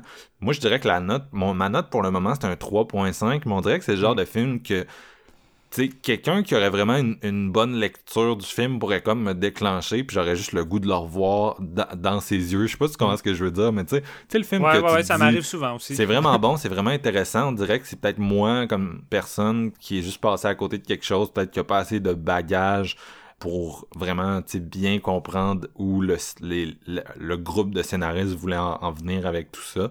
Euh, c'est fort possible. Fait que, en tout cas, un 3.5 pour l'instant, mais tu sais, j'ai vraiment aimé ça. Moi, je, suis content que tu aies aimé ça plus que moi. Puis c'est un film qui est tellement bien reçu. Euh, je me sens quasiment comme le, le le, boudeur dans son coin là fait que ben, pas tant parce que tu l'aimes beaucoup pareil le film je trouve fait que, non c'est ça c'est ça mais juste en, en l'ayant pas comme adoré, j'en dirais que je me sens genre j'ai passé à côté de quelque chose. Euh, c'est peut-être le cas là. Tu sais, je veux dire, euh, moi ça m'arrive relativement souvent de quelqu'un va m'inspirer à revisiter un film, tu sais vraiment genre mm. écrire quelque chose puis je vais être comme ah Chris, j'avais pas vu de même puis tu sais une fois que quelqu'un va comme t'imprégner de, de, sa vision, ben des fois tu vas comme ok, genre tu réanalyses chaque scène en fonction de ça, puis t'es comme crime, peut-être, tu sais. Fait que c'est un peu ça avec ce film-là. On dirait qu'il y a des éléments qui m'ont irrité, mais la question c'est est-ce que c'est moi ou est-ce que c'est le film, tu sais? Hmm. Puis parce que comme on a dit, c'est super bon, puis c'est vraiment porté par son, son duo d'acteurs qui sont magnétiques. Puis il y a plusieurs scènes, euh, des, des, petits nail biters, là, que tu tronches les ongles, puis tu capotes. Fait que c'est, je pense que c'est chaudement recommandé par nous deux. Puis ta note, Steven, c'est quoi? Moi, c'est un solide 4 sur 5. Euh, comme je dis, les trucs euh, qui m'ont agacé, qui se rapprochent quand même de toi aussi, euh, je trouve qu'ils m'ont un petit peu moins agacé au final par rapport aux qualités puis tout ce que j'ai apprécié, puis surtout que pour un produit de cette envergure-là, je trouve que le film a vraiment une âme puis beaucoup de cœur. Puis je, suis vraiment partant pour le revisiter. J'ai vraiment trouvé ça solide, fait que je le recommande euh, fortement. Je serais vraiment pas surpris de voir euh, Daniel avec un acteur, un Oscar pardon, d'acteur de soutien dans les mains euh, au ah mois d'avril. Ah oui, oui. Puis je le souhaite aussi pour Lockheed Stanfield. Honnêtement, c'est, il mériterait également un Oscar entre les mains pour sa performance. Mhm. les deux vont s'opposer à, à Chadwick Boseman, là, malheureusement décédé, qui est super bon dans Ma Rainey's Black Bottom. J'ai l'impression que Netflix va pousser fort aussi. Il, y a, il, y a, juste il y a un Oscar d'acteur principal, un Oscar d'acteur de soutien, comme d'habitude. Fait que... cette, année, cette année, on a vraiment des, euh, on a vraiment des, des grosses performances euh, qui se confrontent. Fait que ça va être difficile. Là. Non, c'est ça. C'est ça. Bref, un, un, dossier à suivre, mais donc, euh, si vous n'aviez pas compris, on vous recommande ce film-là qui présentement est, en vidéo sur demande premium, un peu à l'image d'un Wonder Woman 1984 ouais. du même studio, mais bien sûr le prix va baisser avec le temps. Euh, si j'ai bien compris, Crave a comme un deal où il présente ces films-là plus tard, fait que probablement que d'ici l'été, vous allez pouvoir le visionner sur Crave. Exact. Sinon, écoutez, moi, je suis en manque de cinéma. Puis tu sais, ça, c'est une discussion vraiment comme chacun a sa définition de la chose.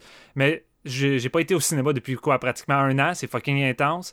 Euh, de temps en temps, là, puis je, je vais pas faire ça pour tous les films. Il faut vraiment que mon, mon, intérêt soit là. Puis c'était le cas pour Judas. Mais payer 25 euh, 99 pour pareil avoir la chance d'avoir une grosse production là, de ce calibre-là chez nous.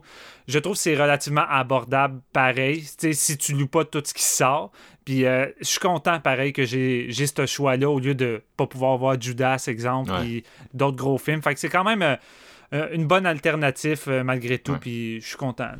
Non, c'est ça. C'est sûr que, tu sais, avec ce price tag-là, faut que les films, comme, t'intéressent. C'est c'est ça- c'est tout le temps ça Oh, ouais, l'affaire. choix. Tu mettons un... C'est quoi? The, The Little Things, là, tu sais, le truc avec Jared Leto puis Denzel, tu sais. Non, Euh, c'est ça. qui est aussi un Warner, qui est aussi sorti euh, le, le même type de location, tu sais. Moi, dans mon cas, c'est comme... Regarde, peut-être tu crave, là, dans six mois, là, mais... ça m'intrigue, mais pas à ce prix-là. là. Non, c'est ça, c'est ça. Fait que c'est un peu ça la game.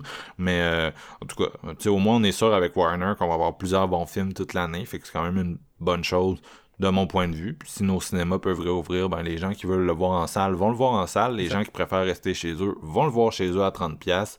Parce qu'on se le cachera pas, Judas, c'est un film de cinéma. Je crois Ouais. que sur grand écran, ça aurait été vraiment malade avec son scope, euh, sa photographie, c'était du gros. euh, Tu sais, comme tu disais, la- la- je mentionnais Black Clansman, mais c'est vrai que tu as du euh, Martin Scorsese là-dedans, puis ça a l'envergure, je trouve. là. Non, c'est définitivement. Puis juste, tu sais, oui, les scènes d'action qui sont vraiment bien shootées avec des montages. Euh, les- la scène de fusillade euh, dans le building ou la scène de Ouais. fusillade que tu as décrite tout à l'heure avec le personnage dans des genres de silos de nuit, tu sais, avec un montage Mm. un peu chaotique. Euh, c'est vraiment des bonnes scènes de cinéma avec un bon design sonore et tout. Mais la scène où il fait son speech, c'est le genre de scène qu'au cinéma, tu sais, avec tous les figurants, puis l'ampleur un peu des plans, puis de, de- du lieu dans lequel ils ont tourné. C'est le genre de scène qu'au cinéma, ça prend toute son intensité, là, tu sais, le- que genre que t'as des frissons, puis que tu tripes. Clairement. J'ai vu un autre film dans le même style sur Prime, c'est One Night in euh, Miami. C'est c'est tout récent, puis c'est c'est euh, c'est vrai- tu sais, c'est un- vraiment un film de dialogue euh, avec euh, c'est c'est Malcolm X, c'est Jim Brown qui était un Sam Cooke. Ouais, tu l'as vu? Ouais, mais c'est drôle que tu mentionnes, je l'ai vu hier. J'étais dans le mood, j'étais dans le mood pour m'écouter ça. Puis tu sais, c'est un autre film de, de- du même calibre, tu sais, un peu, euh, un peu formaté euh, pour les Oscars, mais j'ai trouvé que c'était un film, encore une fois, tu sais, qui avait plus, il y avait plus d'âme que les autres, puis il y avait du cœur, puis j'ai vraiment pris mon pied avec ce fantasme-là, tu sais, de voir ces quatre personnages-là. Ben, personnalité publique, Ouais. tu sais, euh, avoir une soirée en- ensemble, j'ai trouvé ça vraiment le fun. Non, c'est ça, c'est vraiment bon, tu sais. Puis c'est euh, c'est ça, c'est Jim Brown, c'est euh, Mohamed Ali, mais avant, à l'époque où il se nommait encore euh, Cassius Clay. Euh, Malcolm X, puis, euh, puis euh, tu viens de le nommer Sam Cooke, euh, qui est décédé Sam un, Cooke, an, ouais. un an, qui est décédé en 1964. C'est, fait que c'est comme tous ces personnages-là qui vont comme tous se challenger, puis c'est vraiment, tu sais, c'est très, euh, il y a vraiment des bons dialogues, puis c'est vraiment un film d'acteur très intense.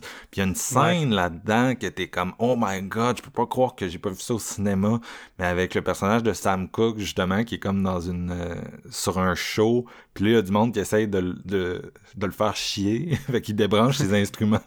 Puis là, ses musiciens s'en vont, puis il est tout seul devant comme la foule.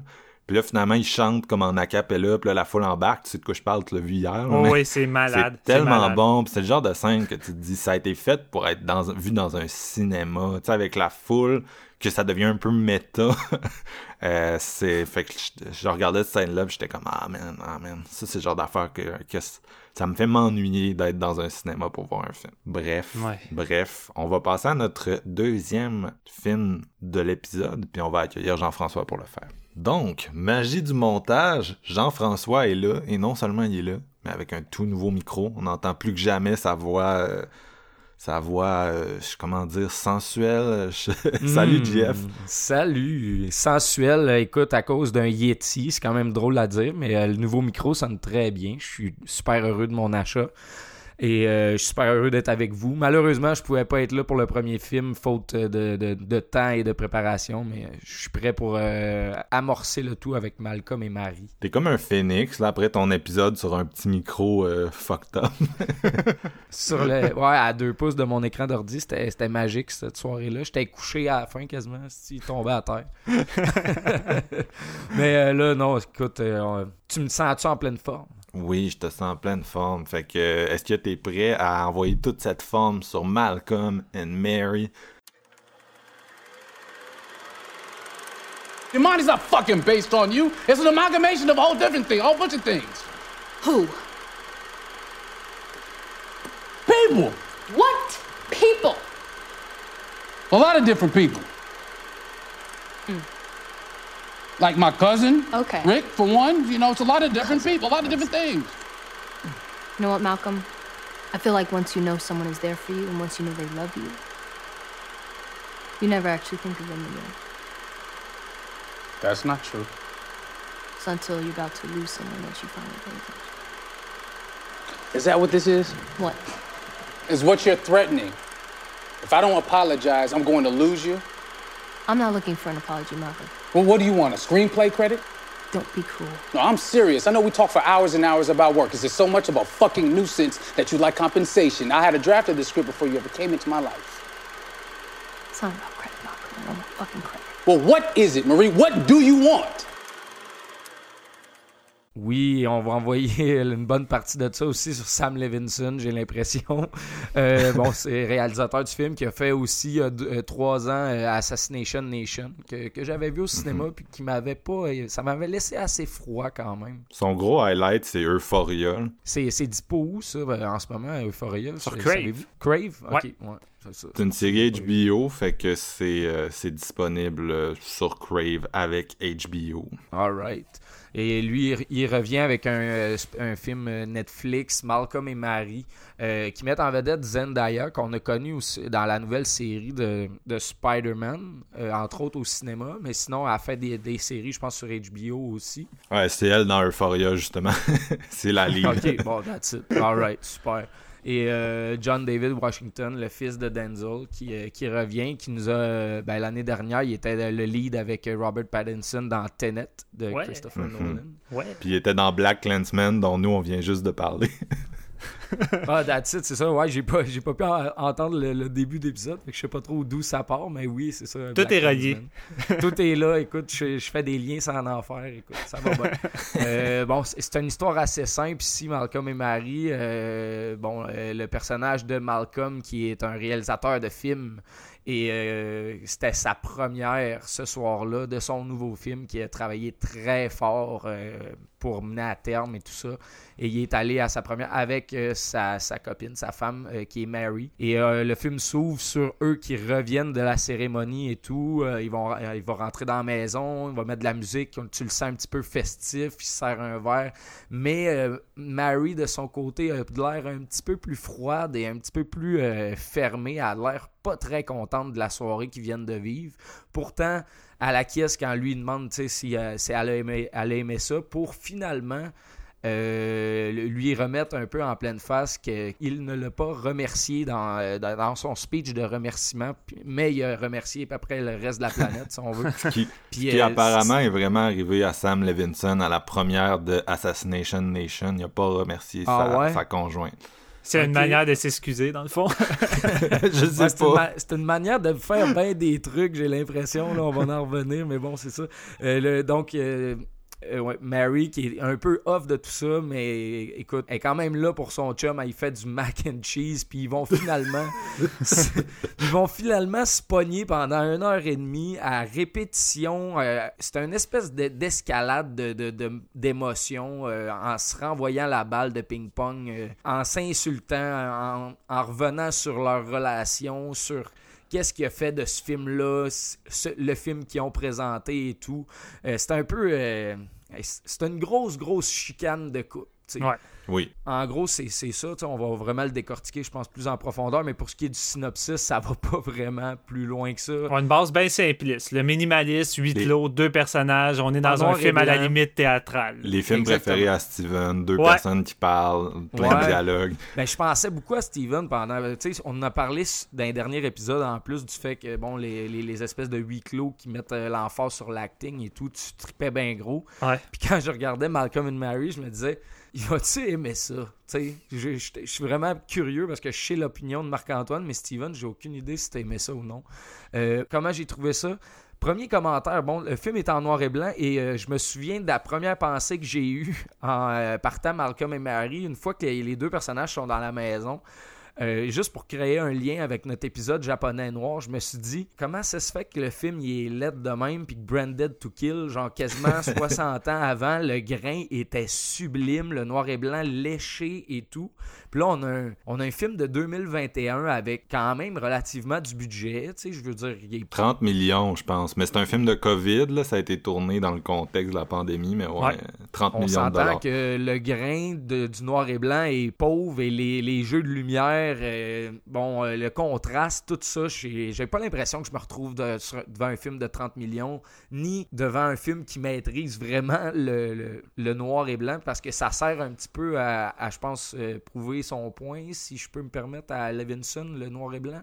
On va y revenir. Moi, j'ai vraiment pas accroché à ça. Ça me gossait un petit peu tout le long parce que je trouvais qu'il travaillait vraiment mal avec la photo puis les, les, les, les jeux de caméra avec l'éclairage. J'ai beaucoup aimé les scènes en extérieur. Moi, j'ai trouvé qu'il y avait vraiment une qualité Ouais. surréaliste avec les arbres. Je- je- Hey, je, vais, je vais tout de suite rajouter de quoi, là, vu que t'as tellement ouvert la porte avec ça, mais moi, la première chose que je me suis dit, avec les premiers plans extérieurs de la voiture qui arrive, puis même que le premier gros plan de Levinson, c'est complètement à l'extérieur, à travers la fenêtre, je me disais, c'est comme ça que Mank de David Fincher aurait dû ressembler avec son noir et blanc, qui, pour moi, lui, était beaucoup plus euh, artificiel, puis qui m'avait laissé beaucoup plus de froid, mettons, que que celle de, de, de Malcolm et Mary. Moi, c'est la première chose que je me suis dit, mais je vais revenir pour le reste euh, tantôt. Ah, il y avait- pas de trouble. Moi, j'ai pas vu Mank, mais honnêtement, le noir et blanc de, de, de Malcolm et Mary ne m'a pas impressionné du tout.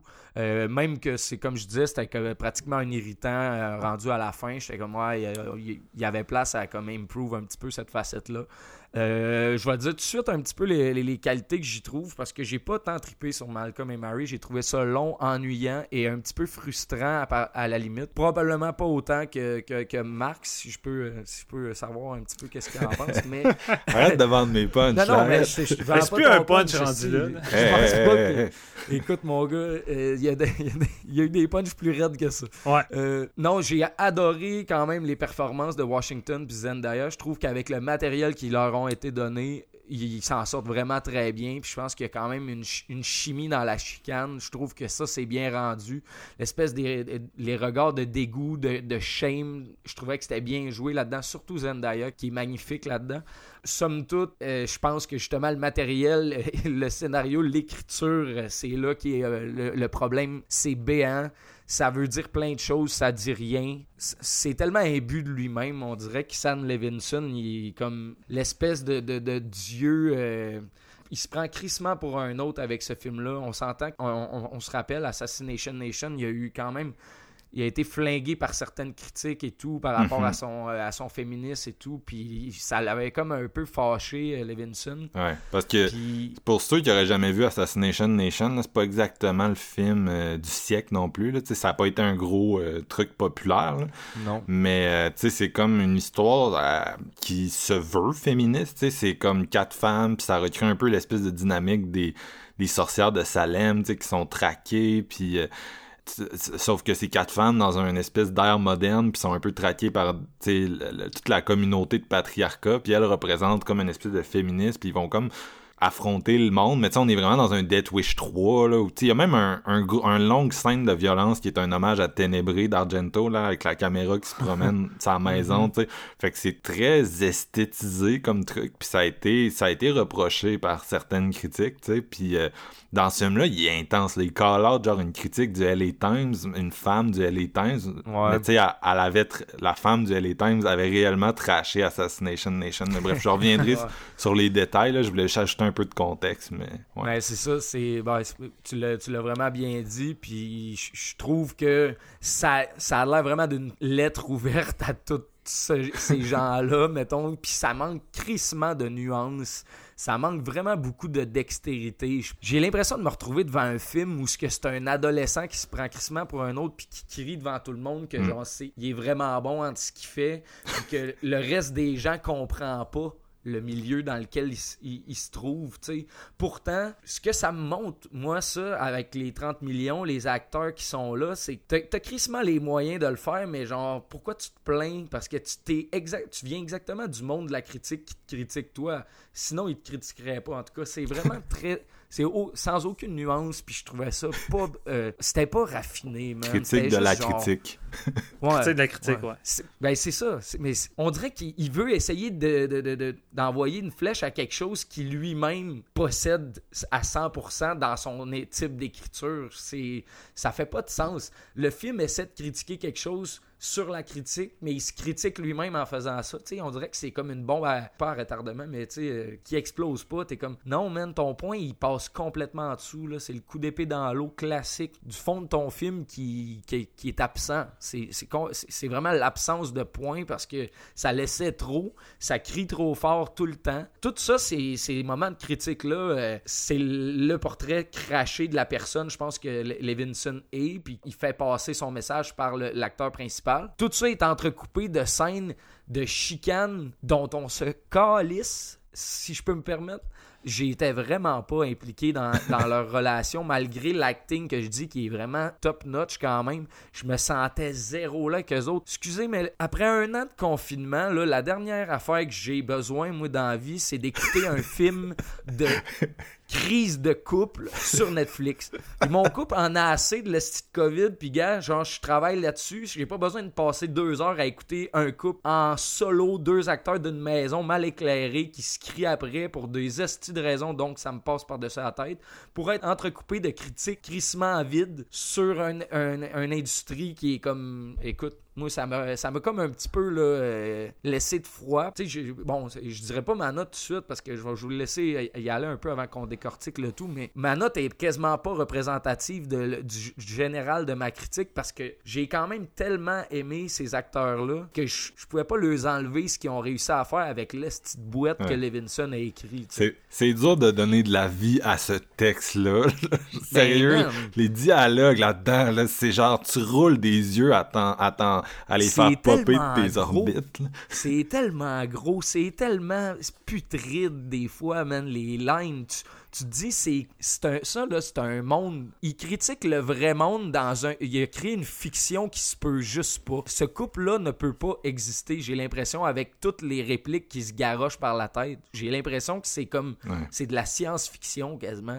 Une Mais- critique commune que j'ai vue, c'est justement le fait que t'as l'impression que ce monde-là commence à exister quand ils rentrent dans le plan, puis arrête d'exister quand ils sortent du plan. T'sais, Ouais. vraiment- ils réussissent pas à te driver le fait que c'est des vraies personnes. Tu sais, il y a pas. T'as l'impression que justement, quand ils te racontent leur histoire de couple, que c'est un- c'est une histoire. Il y a pas eu d'avant, il y a pas eu d'après. Puis ça, je suis 100% d'accord avec ça. C'était un peu l'impression que j'avais tout le long.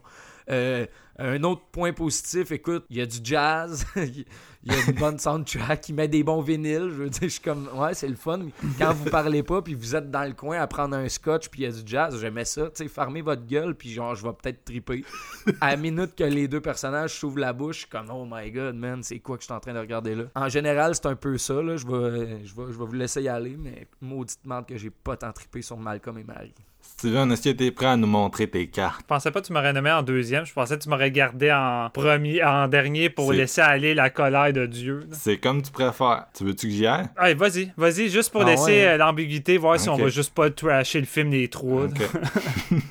donc, on laisse l'ambiguïté euh, de la vie de Steven. Je vais y aller. Euh, donc, c'est ça. Les gars, depuis tantôt, ils niaisent un peu parce que euh, ils savent mon avis. Ils savent que j'ai détesté ça. C'est drôle parce que moi, j'étais un, j'étais un peu comme Steven. J'aime beaucoup les films de huis clos, les dialogues. Je- je- J'aime ça. J'aime ça regarder du monde parler quand c'est intéressant, bien sûr.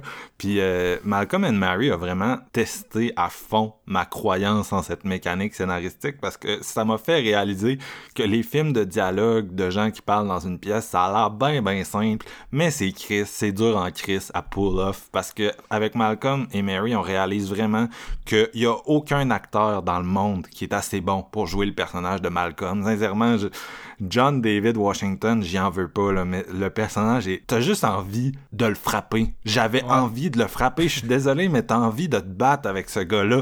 T'es tout seul devant ton écran, puis t'es juste comme non, non, non, non, non. Fait que tu sais, déjà là, ça va pas bien. Puis les dialogues, comme j'ai dit, qui sont tellement pathétiques que tu vois juste le scénariste en train d'écrire. Il n'y a, pas de vie qui apparaît dans ces personnages-là. C'est vraiment bad. là. Tu sais, c'est le genre de film que tu comprends pas pourquoi ça a eu 30 millions, parce que c'est le genre de scénario que d'habitude tu vas voir dans un film que personne n'a d'intérêt puis que personne voit, tu sais. Mais il y, a- une chose par contre, JF, que je suis en désaccord avec toi, puis c'est le fait que selon moi, euh, Malcolm and Mary, c'est un stunt. Ce film-là est un stunt par un cinéaste frustré. Je vous rappelle, fils de Barry Levinson, le réalisateur de Rain Man, Good Morning, Vietnam, Pia Pia Pia, euh, gagné un Oscar de meilleur réalisateur. C'est genre Max Landis 2. Euh, je vais vous expliquer pourquoi sous peu. Avec le fils de Denzel, on est comme les, les fils de euh, qui hang out durant le COVID. Puis ce gars-là, là, je veux dire, il est rentré probablement dans l'industrie par les contacts de son père. Je veux dire, je veux pas projeter, là, mais on s'entend que euh, il y a tellement de fils de puis de filles de dans cette business-là, la plupart rush, là, mais puis il a réussi à faire un film, Assassination Nation. Moi, je me rappelle, c'était distribué par Neon. Il y avait même eu une VF. C'était venu à mon cinéplex local. J'étais tout excité de voir ce film-là, tu sais, parce que c'est un film qui semble vraiment projeter qu'est-ce qu'on on apprécie, tu sais. Puis euh, le gars est bon pour faire des images vraiment léchées. Euh, ça, c'est un autre de nos points de désaccord. là. Moi, la direction photo, je l'ai bien aimé dans celui-là, mais tu sais, on- ces autres films, là, Euphoria, puis euh, Assassination Nation, on dirait qu'ils shootent ça à travers un filtre Instagram. Tu sais, c'est le genre de film, là, c'est fait pour film Twitter, c'est fait pour Letterboxd, c'est fait pour les, la génération Z les gens qui se tiennent sur Insta euh, principalement, c'est vraiment un film de jeunes qui target les jeunes. Mais c'est vrai que c'est crissement décevant, Assassination Nation. Tu sais, c'est pas mauvais. Honnêtement, c'est pas un Ça, mauvais ça reste le fun, sans C'est plus. ça. Ah, c'est- C'est divertissant, sauf que c'est loin du film que j'aurais voulu que ce soit. Puis les critiques euh, qu'on qu'on a vues, par exemple, une critique, euh, la critique du LA Times qui disait que c'est un film qui veut tellement, oh, tellement être féministe, mais que ça paraît, ça paraît que c'est un homme qui l'a réalisé. Tu sais, il est- c'est pas un film qui est capable de déconstruire son, son point de vue comme un portrait de la jeune fille en feu nous a donné les guidelines pour le faire. D'ailleurs, si je pouvais avoir Sam Levinson, je l'enchaînerais devant portrait pendant 24 heures non-stop en boucle là, pour qu'il comprenne c'est quoi les erreurs de sa mise en scène au lieu de nous faire des films euh, Mais, pontificateurs. mais si je me esti. trompe pas, Euphoria, t- ça c'est de la bombe hein, pour toi. d'après- euh, si je me Ben, trompe pas, c'est de quoi tu avais beaucoup aimé? Moi, j'ai j'ai vraiment trippé sur Euphoria, mais tu sais, j'en suis à un point où, genre, je regarde le gars, puis je me dis, Chris, tu sais, des fois, tu regardes un film, c'est tellement pas bon que tu te dis, peut-être que ce gars-là a jamais été bon, puis que je me suis fait avoir justement par son esthétique. euh, c'est vraiment là que j'en suis avec Malcolm and Mary, là, mais je, je- Assassination Nation, c'est pas tant un bon film, puis c'est pas tant un film populaire, c'est pour ça que ça me fait capoter que le gars puisse pas prendre la critique. Puis là, il nous fait Malcolm and Mary, mais l'affaire avec Malcolm and Mary, c'est que le gars, il a décidé de faire un catch-22. Parce que le point de Malcolm and Mary, c'est que les, ce que les personnages disent ne représente pas ce que les cinéastes disent. Puis que les, les critiques modernes, parce que c'est quand même une position qui est de plus en plus présente dans la critique moderne, celle de faire des procès d'intention des cinéastes. Mais tu sais, on s'entend, la théorie de l'auteur est basée sur ça, là, tu sais, que l'auteur a beaucoup d'impact dans son œuvre, puis, tu sais, Ouais. je veux dire, c'est pas, euh, désolé, là, mais c'est pas les SJW qui ont inventé ça, c'est François Truffaut, tu sais. Surtout qu'on a tendance à énormément le faire sur séance, là, à relier Ouais. l'œuvre à l'auteur, justement. Non, c'est ça, c'est ça. Fait que c'est une critique de séance dans un sens, là. Puis, tu sais, je l'accepte, là. Tu sais, je veux dire, j'a- j'accepte les points de vue, là. Je veux juste donner le mien. Mais euh, j'accepte que, tu sais, peut-être que c'est moi qui fait, qui fait mal la critique. Tu sais, fait que c'est ça. Lui, son point, c'est que les personnages ne disent pas ce que l'auteur pense, tu sais. Puis que euh, si on se met à, à présumer ça, il y a un problème, tu sais. Fait que là, ce qu'il va faire, c'est qu'il va prendre Malcolm, puis il va y faire dire toute la merde qu'il a comme accumulé. Mais tu sais, c'est fucking proche de sa réalité, tu comprends? Il chie sur une critique du LA Times théorique qui a chié sur son film. Il reprend un moment de sa vie qui est réellement arrivé de son propre aveu, là, celui où il a oublié de remercier sa femme. Fait que tu sais, on est vraiment proche de ce que ce gars-là fait. Mais si tu le critiques sur la base de, de, de ça, du fait qu'il règle ses comptes à travers le personnage de Malcolm, ben, tu vas comme nourrir son discours de projection parce qu'il va dire non, c'est pas, tu comprends ce que je veux, vous comprenez tout ce que je veux dire, c'est, Ben oui. c'est comme un stunt où il essaye de dire ouais la critique a fait juste a fait juste nous donner des mots à travers nos personnages fait que là il a écrit le personnage le plus dégueulasse puis le but c'est juste un but de provocation dans le fond. C'est un film qui est construit comme un gros fuck you une grosse provocation. Netflix le présente comme un film d'amour puis met ça sur son son accueil son menu principal à cause des deux acteurs de renom. Alors que c'est de la merde. J'ai jamais, j'ai jamais vu un tel stunt. Puis moi, une des choses qui m'a le plus fait chier, c'est tout ce que le virtue signaling qu'il y a là-dedans, c'est-à-dire que tu en gros, une des choses qui est reprochée présentement, c'est le fait que les hommes blancs, par exemple, vont faire des personnages féminins, des personnages racisés, qui sont pas tant représentatifs de la réalité, qui vont comme être créés en fonction de leurs biais qui peuvent être racistes ou sexistes. La façon que Sam a décidé de déconstruire ça, parce que c'était une des critiques, on s'entend, de Assassination Nation puis Euphoria, c'est le fait que t'as beau écrire des, personnages féminins jeunes, hip, conscients d'eux-mêmes, féministes, ça empêche pas le fait que toi, en tant qu'homme, ça se peut que t'aies des torts dans ta façon de les présenter à l'écran, de les écrire. Fait que lui, il s'est dit, au lieu de m- écrire un texte d'opinion puis de le faire publier dans le journal, je vais dire tous mes, mes problèmes avec l'industrie moderne à travers Malcolm, qui est un homme noir. Pas innocent d'avoir pris un homme noir pour chialer. C'est une façon un, de te protéger, parce que c'est un homme, qui est marginalisé, contrairement à Sam Levinson. Il intègre, genre, une coupe d'éléments sur le fait que, tu les hommes noirs sont comme sont comme euh, tout le temps envisagés en fonction du fait qu'ils sont noirs, mais tu sais, c'est tellement pas important dans le film que j'ai juste l'impression que c'est là, je sais pas si vous comprenez, mais c'est là un peu comme Assassination Nation une femme trans, ou, tu sais, c'est là pour... Ouais, c'est juste euh, qu'il pige un peu partout dans, ses, Ben dans ouais. sa révolte puis ses sujets, là, sans forcément focuser dessus. là. C'est ça, c'est là pour servir une espèce d'esthétique bizarre de tu sais c'est- c'est vraiment pour se protéger. Moi j'ai vraiment l'impression que c'est un gars qui assume pas ses avis un peu comme Max Landis justement qui est vraiment un déchet là, il existe plus vraiment ce gars-là à Hollywood, c'est une bonne chose là, mais tu sais il était comme ça aussi, il avait une attitude très manipulatrice, puis il écrivait des films féministes en guillemets que ultimement c'était plus une façon de se dédouaner. Puis c'est ça que j'ai trouvé dégueulasse avec Malcolm and Mary c'est que je suis désolé mais le racisme est-ce que c'est celui que le personnage subit ou est-ce que c'est celui qu'on voit là tu sais d'un homme un auteur blanc qui utilise ce, cet acteur noir là tu sais, pour vraiment là, euh, tu sais, driver son propos là, tu sais. c'est vraiment pas. Moi, ça m'a vraiment, vraiment fait suer de voir ça. Puis tu sais, ultimement, la critique, c'est quoi? C'est ça se résume à une phrase que, que ah, j'ai pas la citation devant les yeux, mais le moment où Malcolm il dit genre il, il insulte la critique, là, tu sais, il la traite de conne, puis régulièrement, là, tu sais, c'est vraiment du langage verbal abusif, puis il dit de quoi, genre, euh, va chier pour euh, empêcher les, les auteurs de rêver le- la vie de gens qui sont pas. T'sais, en gros, va chier pour empêcher moi, l'homme blanc, d'écrire des femmes puis des, des personnes noires. Écoute, y a personne qui t'empêche de les faire. Y a quelqu'un qui va qui va te le dire si t'es fait mal. That's it, là. That's it. C'est ça qui est arrivé à ce gars-là, là. Puis tu sais, Mais il est pas capable de le prendre, la critique. C'est c'est juste ça que ça montre. Au lieu d'a- d'arriver avec de quoi de plus travaillé puis plus fort, il arrive avec de quoi de pire mhm. pour crier Fait à tout le monde. Fait que c'est comme un meltdown d'Olivier Primo quand il s'en va sur le journal de Montréal puis il dit Euh, les gens me jugent parce que j'ai ma Ferrari. Tu sais, c'est la même affaire, c'est la même affaire. Vraiment là, moi c'est comme ça que j'ai vu Malcolm and Mary puis tout le reste à partir de là a pas fonctionné. Tu sais, comme je disais, les dialogues ça le roule dans la bouche. Je respecte énormément Zendaya puis John David Washington pour qu'est-ce qu'ils ont été capables de faire parce que le texte marche minimalement avec leur débit puis leur façon de le, traiter puis il y a tellement de mots dans ce fucking texte là ils, parlent constamment puis ils parlent vite mais euh, sérieux c'est pas bon. C'est des dialogues mauvais puis c'est un bon cas de Zendaya sur le projet euh, c'est le doute d'Euphoria. Netflix, euh, c'est comme on donne un chèque, let's go, et ils nous sortent ça, là. Puis vraiment, là, ça, là, c'est c'est fucking genre lourd. Puis regarde, Steven, je vais te laisser y aller. Là. Moi, j'ai encore critiquement du matériel. Je peux, je là-dessus euh, très longtemps, mais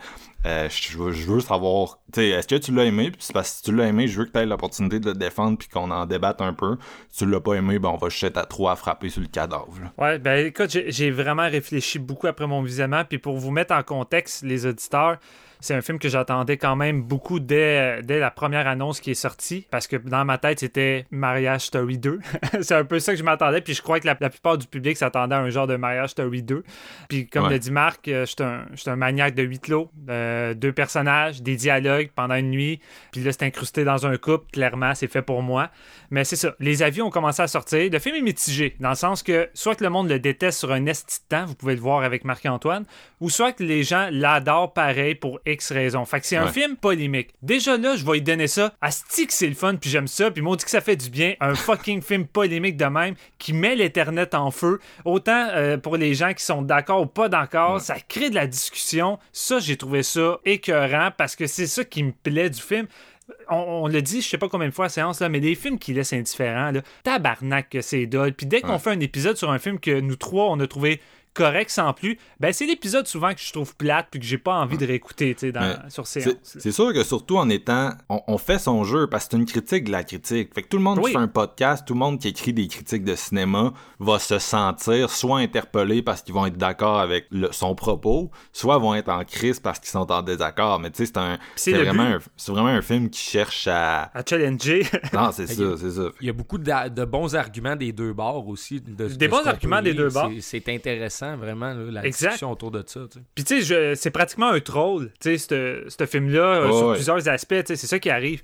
Euh, mais c'est ça, euh, ce qui a fait en sorte que ça m'a fait y aller de reculons, puis ça me tentait plus de voir le film. J'avais pratiquement juste pas envie de le, visionner, parce que j'attendais juste de la shit. Puis Marc-Antoine était comme le coup d'épée qui me comme mis à terre. Mais là, Marc a dit, hey, on fait un épisode, ça serait nice avec Judas. Puis j'ai comme fait, ok, Chris, on va le faire l'épisode. Puis honnêtement, j'avais peur. J'avais peur, j'avais peur de, comment j'allais apprécier le film parce que je me disais, si j'adore le film, quel argument que je vais amener pour contrer, mettons, Marc-Antoine, qui, ces arguments qu'il mentionnait déjà à la base, j'étais d'accord, c'est l'argument en temps normal, ce genre de truc que je suis d'accord avec Marc-Antoine. Fait d'avant, je me dis, Chris, je pourrais pas aimer ce film-là, je suis d'accord avec ce que Marc dit là, puis si c'est ça dans le film, ça va me faire chier. Fait que, j'ai, honnêtement, c'est une des critiques qui me stresse le plus, euh, puis d'épisodes le plus stressant que j'ai eu à faire depuis un petit moment, je dois avouer, parce que je dois confronter le fait que je dois y aller de façon honnête avec mon avis vis-à-vis de ce film-là. Puis première chose que je veux dire, clairement, Malcolm déteste Séance de minuit, puis premier épisode, il aurait arrêté le show, puis Fuck you, motherfucker! clairement, euh, clairement, parce que, tu sais, on est tellement tout le temps en train de relier les œuvres à l'auteur, puis, euh, on critique souvent les Blancs qui décident de traiter du, des films sociaux sur des Noirs, puis qui, écrivent, qui écrivent des personnages noirs, féminins. En tout cas, tout ça, ça nous touche, veux, veux pas. Même si je crois que, c'est une, une vision euh, personnelle, mais je crois qu'on le fait d'une façon honnête, puis c'est notre avis, puis on n'essaye pas non plus de la faire, l'incruster dans la bouche, puis dans la tête de tout le monde. Notre but premier, c'est de nous exprimer avec notre avis personnel. Puis si les gens sont d'accord, nice. S'ils sont pas d'accord, ben écoute, ça fait partie de la game, tu sais.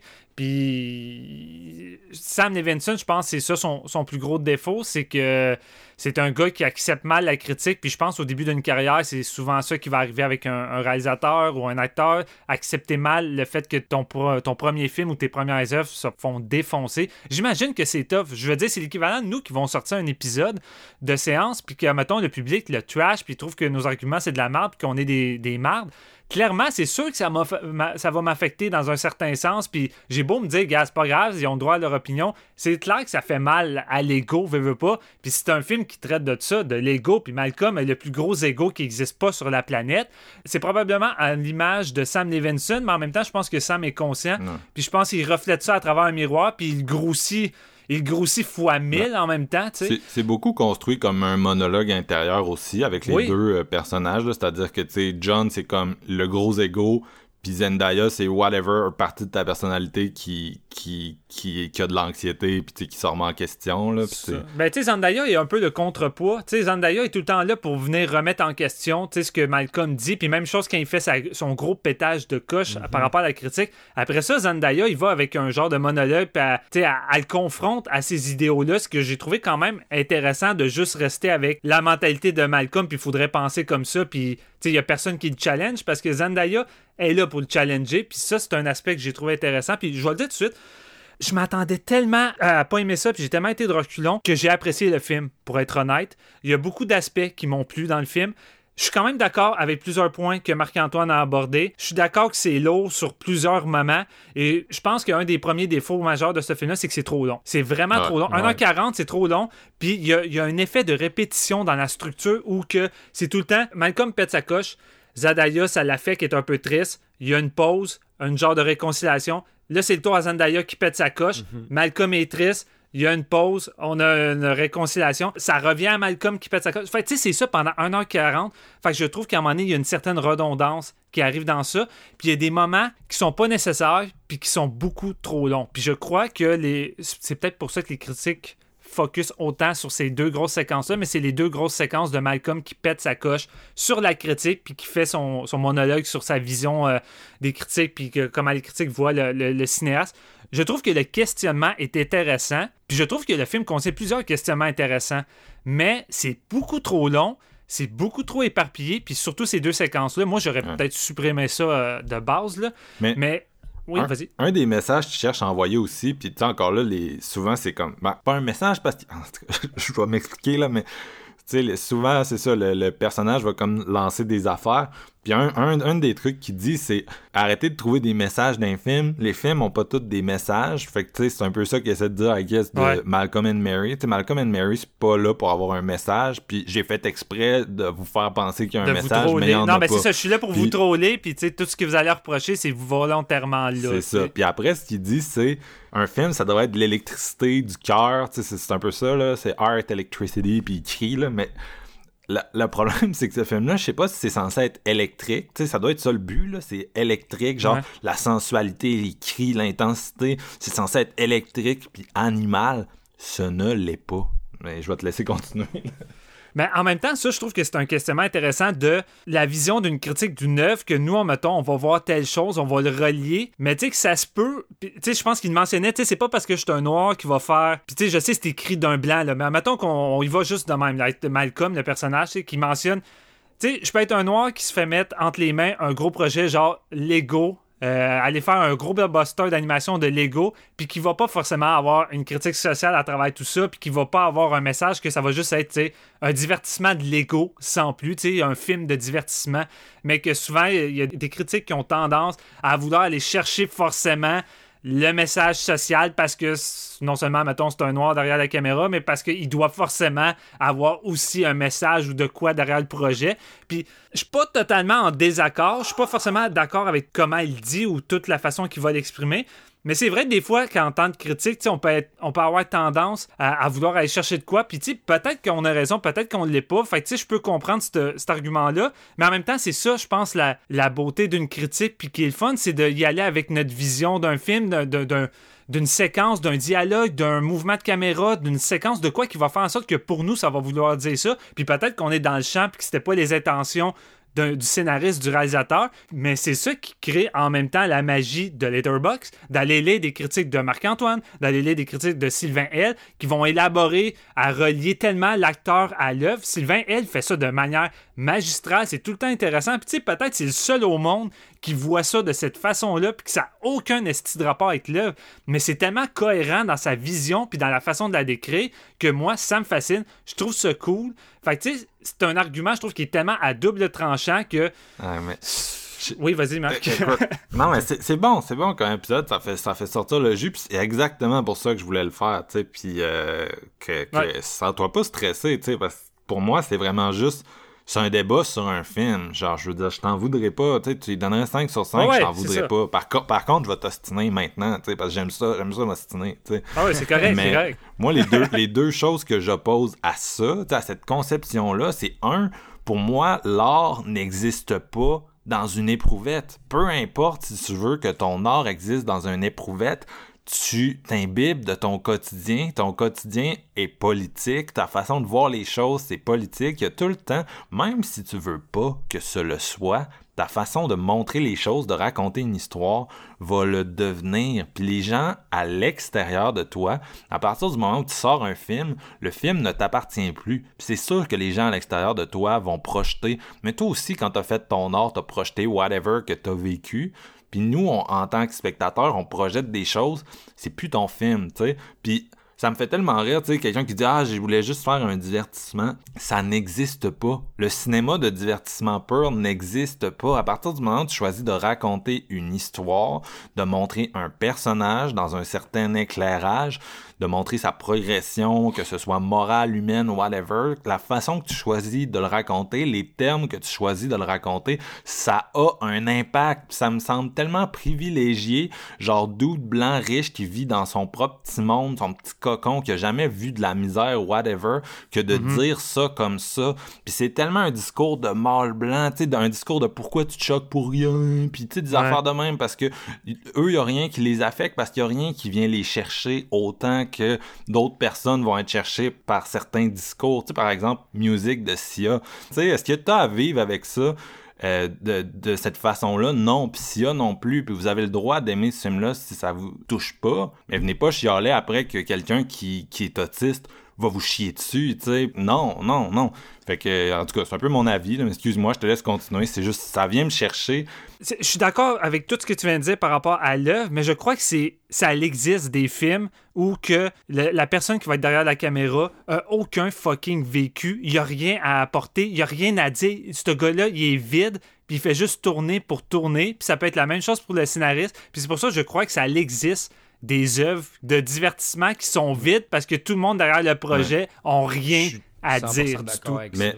Même, même si t'as rien à dire, tu finis par dire que, tu comprends, il y a quand même quelqu'un qui Ouais, s'est assis ouais. puis qui l'a écrit ce film-là puis c'est quand même venu de quelque part. Puis même si t'es genre la personne la moins inspirée du monde à ce moment-là, puis que tu parles zéro en ton nom, tu parles quand même en le nom de whatever personne que t'inventes dans ta tête. Cette personne-là, tu l'inventes dans ta tête, mais elle vient de toi. Tout vient de toi. Puis toi, t'es une Ouais, mais personne. la fin, cette personne-là, elle va, elle va dire de quoi, mais comme tu dis, si t'es le moins, le, le moins inspiré du monde, là, c'est peut-être la personne, justement, quand toi ou moi ou Steven, on est assis dans le salon puis on regarde ce genre de divertissement-là, c'est peut-être nous autres qui se creusent trop à tête, justement. Ouais. Tu sais, tu vas essayer d'aller le chercher parce que tu dis c'est nécessairement là que tu le veuilles ou non. Oui, ça, je comprends que c'est nécessairement là. Mais est-ce que le spectateur est supposé faire les 125% d'efforts pour essayer de mettre le doigt là-dessus quand c'est nécessairement pas là d'un- côté flagrant c'est là je pense que je suis pas d'accord avec ce que tu dis parce que je suis plus du côté à Steven c'est du genre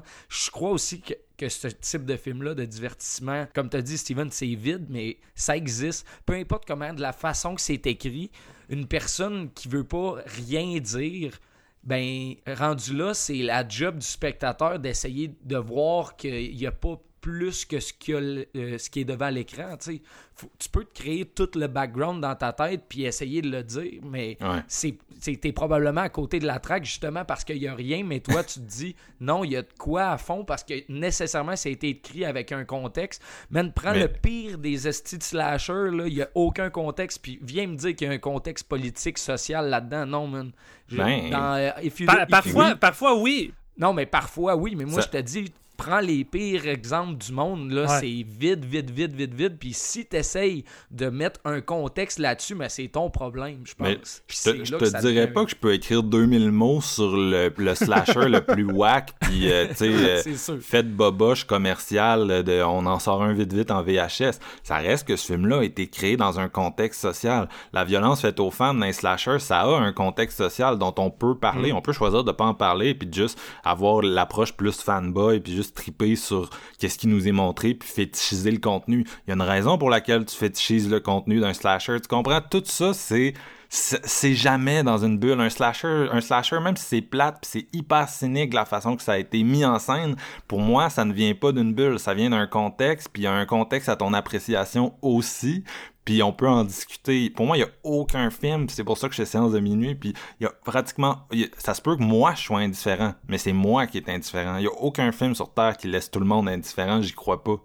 moi c'est ma croyance mais on à partir de là, c'est vraiment, ça devient vraiment personnel euh, à chacun. Là. J'accepte que vous vous le voyez pas comme ça, mais moi, je, je suis vraiment en désaccord quand tu dis que, genre, faudrait que tu me nommes le film que, que, que tu considères qui est qu'il a pas de... Tu sais, je te dis pas que le message était conscient, mais un film duquel tu peux rien tirer, que tu peux pas mettre en contexte avec son époque, euh, son, son contenu, je pense pas que ça existe. Ouais, mais admettons, si rendu là, c'est rendu de l'inconscience parce que ton, ton cerveau a déjà entendu quelque chose, puis toi, t'es trop épais pour vouloir l'utiliser intelligemment, puis ça fait juste sortir de ton subconscient, puis tu te dis ça vient juste de ta tête, mais tu sais, tu t'es juste inspiré de ça puisque t'es pas capable d'avoir de, de, de l'expérience personnelle. Puis c'est un sujet qui est abordé dans le film qui est intéressant, mais tu sais, Malcolm qui parle que son film est ci et ça, quasiment comme si ça venait de sa propre vie. Mais c'est pour ça que tu sais, Zendaya pète sa coche parce que tu t'as rien à dire. Elle dit clairement, t'as rien à dire, t'as rien de vécu, t'as juste volé mon, ma vie, c'est moi ton influence.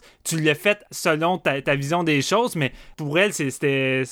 C'était tout croche, si on veut, façon de parler, mais je pense il y en a sûrement que c'est ça aussi. Là, des scénaristes que, honnêtement, ils n'ont aucune intention de dire, ou un réalisateur, aucune intention de rien faire, mais qui vont avoir pris le vécu ou Ouais. des histoires, des choses qu'ils ont entendues ailleurs, mais sans même se dire que ça vient d'ailleurs, Ouais, puis qu'ils font tout croche. Quand tu voles la vie de quelqu'un, ju- justement, ça peut finir comme un, un green book.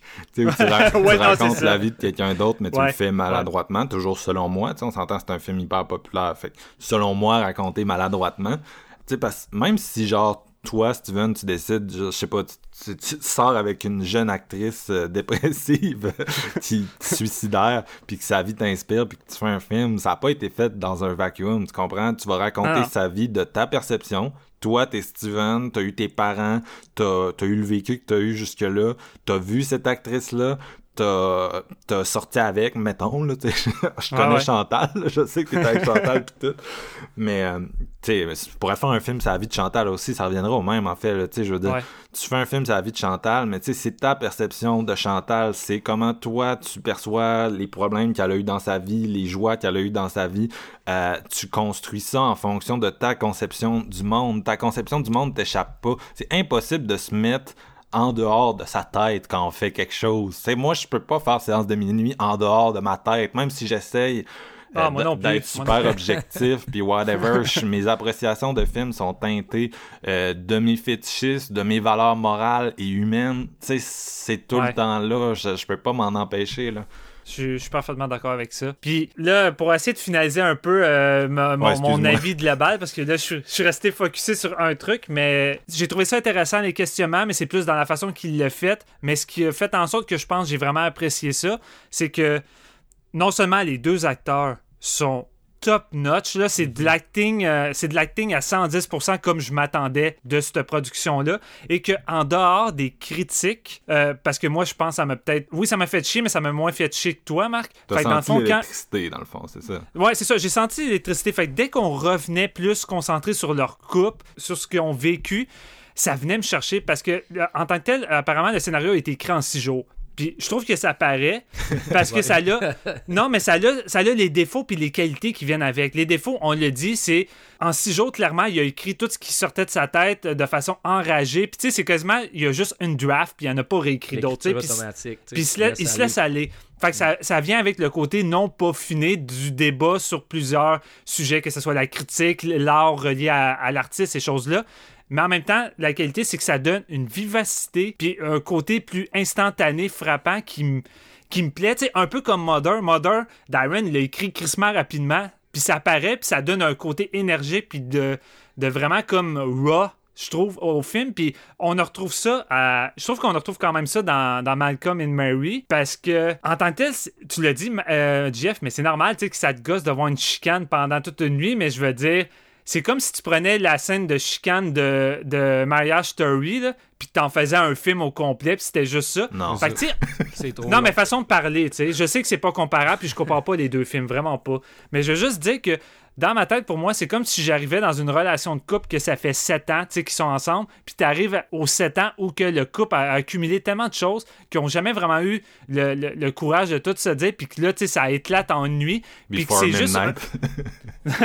puis que c'est juste... Puis que c'est juste un couple qui a vécu ensemble durant autant d'années qui peuvent aussi bien se connaître, qui vont se dire des trucs aussi cruels, tu sais. Puis le film va loin, tu sais, dans la, cruauté. Il y a des monologues de de Malcolm, surtout le moment où que Marie est dans la baignoire, puis il va lui dire beaucoup de vérités qui, comme moi, c'est venu me mettre en crise, puis je pense que c'est voulu, mais en même temps, c'est venu me toucher parce que je trouve que ça vient toucher un aspect quand même réaliste. tu disais que ça avait l'air de la fiction Jeff, mais moi, ce genre de chicane-là, de méchanceté, là, je me suis reconnu là-dedans parfois quand j'ai atteint le point de non-retour avec certaines de mes copines, puis qu'on se disait des trucs que tu sais, quand ça dépasse la pensée, là, mais tu sais, c'est ça qui arrive avec Malcolm puis Mary, puis euh, ça me... ça, ça, pouvait pas, euh, ça pouvait pas exister, être méchant de même, tabarnak. Ça, ben, ça peut pas exister, mais malheureusement, ça existe, puis je pense qu'il y a beaucoup de couples qui l'ont vécu, qui vont ah, peut-être se reconnaître là-dedans. Peut-être pas aussi intense que, que Malcolm et Mary, tu sais, j'ai pas, pas un vécu aussi intense de, de, mm. tout ça, mais tu sais, j'arrivais à me reconnaître là-dedans, puis j'avais un malin plaisir à voir cette espèce de de, de grosses impasses de ce couple-là qui sont en train de se pitcher leurs quatre vérités puis de passer ah par quatre chemins. Fait que moi, c'est comme un plaisir, euh, un plaisir malsain que j'avais avec ça. Fait que j'étais vraiment incrusté. Puis malgré des moments qui sonnent faux, je trouve que Levinson est quand même capable, Chris, de construire des dialogues que j'étais juste imprimé. Puis en même temps, quand t'as deux acteurs au top qui te les racontent, c'est clair que ça l'aide. Mais j'étais incrusté par moments. Il y a vraiment des scènes que je trouvais que les dialogues étaient bons, d'autres qui étaient plus so-so. J'ai beaucoup aimé beaucoup, beaucoup aimé quelques idées techniques qui est un peu éparpillées. Tu sais, que par moment, tu tombes dans le piège de c'est un film théâtral, puis Chris, on pourrait voir ça sur une scène, puis la mise en scène est effacée. Puis d'autres moments où on a des moments de mise en scène un peu plus tape à l'œil, mais qui me plaisaient. Tu sais, je parlais notamment de la séquence où, euh, en plan séquence de la caméra à l'extérieur qui filme à travers la fenêtre, puis tu vois, tu vois Malcolm sur son petit nuage, puis elle qui prépare sa mac and cheese, mais tu sais, qu'on voyait tous les détails, tu sais, que tu pouvais sentir que la relation allait déjà mal, puis que ça allait éclater à ce moment-là. Je trouvais qu'il y avait des idées de mise en scène vraiment cool. Les moments de silence dans ce film-là. J'ai trouvé ça génial. Notamment que Malcolm utilise genre la, musique à un moment donné pour essayer de s'excuser, tu sais. Puis c'est avec le blues, puis le côté bluesy, tu sais, qui semble sortir. Euh, je pense c'est toi, Marc-Antoine, qui l'avait mentionné, mais ça fait beaucoup penser au cinéma de Cassavette. Puis tu sais, ça s'en inspire. Euh, beaucoup, mais tu sais, j'aimais beaucoup ces moments de non-silence-là. Par un moment donné, Mary fait la même chose, ça va mettre une chanson pour essayer d'exprimer un peu son ressentiment. Puis tu sais, c'est juste comme la caméra est posée, on prend un break parce que le spectateur est autant essoufflé que les personnages qui ont gueulé intense, puis on fait juste comme savourer la chanson, puis ce moment d'accalmie avant que la shit repogne. Fait que tu sais, il y a des petits moments que j'ai vraiment aimé. Comme tu as dit, Marc, la photographie à l'extérieur, là, oh my god, que des plans que je me disais, Chris, ça ferait un bon film d'horreur. Les moments que Marie a juste besoin de crisser son camp, puis d'aller se cacher, puis que Malcolm est tellement insécure, qu'il a tellement besoin de Mary dans sa vie, mais qui est pas capable de l'avouer, puis qui est juste dehors en train d'être en panique, essayer de la rechercher, puis il passe devant les arbres la nuit, avec les reflets, la brume, comme si un, un tueur masqué qui allait sortir, puis le poignarder dans le dos. Ça me faisait triper, puis je trouvais que le film venait plus bon vers son dernier acte, ou que là, on était en moment plus intime, plus rédemption, entre guillemets, du couple. Euh, le moment, toute la finale de, de, de, Mary qui dit ce qui lui fait le plus mal, puis c'est Malcolm qui est jamais capable de dire merci pour toutes les choses que lui, il a pas le culot de faire, puis qu'il a besoin dans sa vie. C'est venu me pogner au cœur, c'est venu vraiment me chercher parce que je me suis identifié par moment des fois, tu que je prends pour acquis que ma copine est tellement bonne des fois pour faire souper, puis qu'elle prend malgré qu'elle travaille 40 heures, elle s'occupe beaucoup du code, elle fait les repas. Quand j'arrive de travailler, les repas sont prêts, ces choses-là.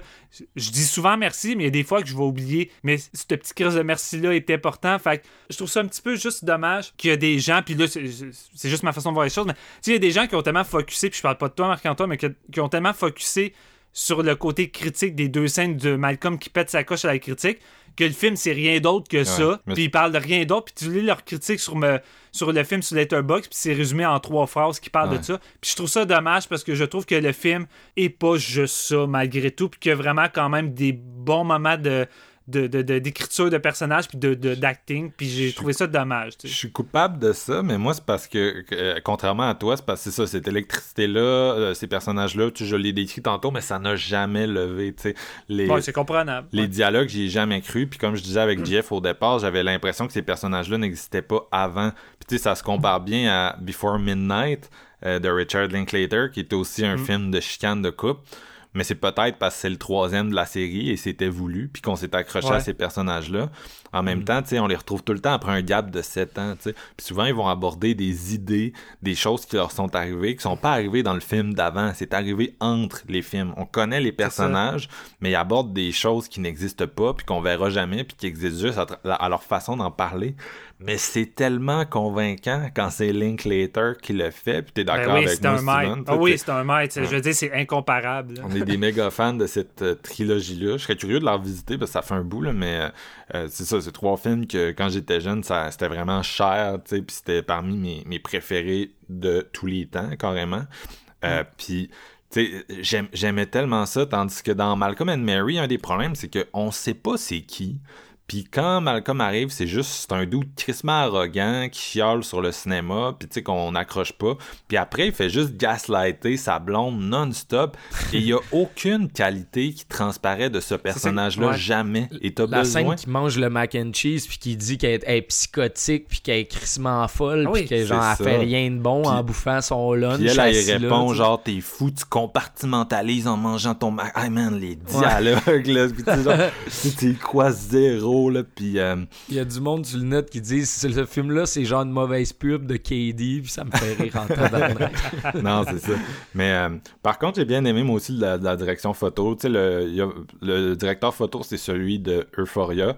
Puis t'as vraiment l'impression, tu sais, c'est quelqu'un qui a une approche très architecturale. Il utilise beaucoup la maison, euh, puis l'extérieur de la maison pour euh, créer son mood, euh, puis le mood des différentes scènes. Puis ça, j'ai trouvé que c'était très réussi. Pour moi, c'est une, une des qualités là, du projet. Ouais.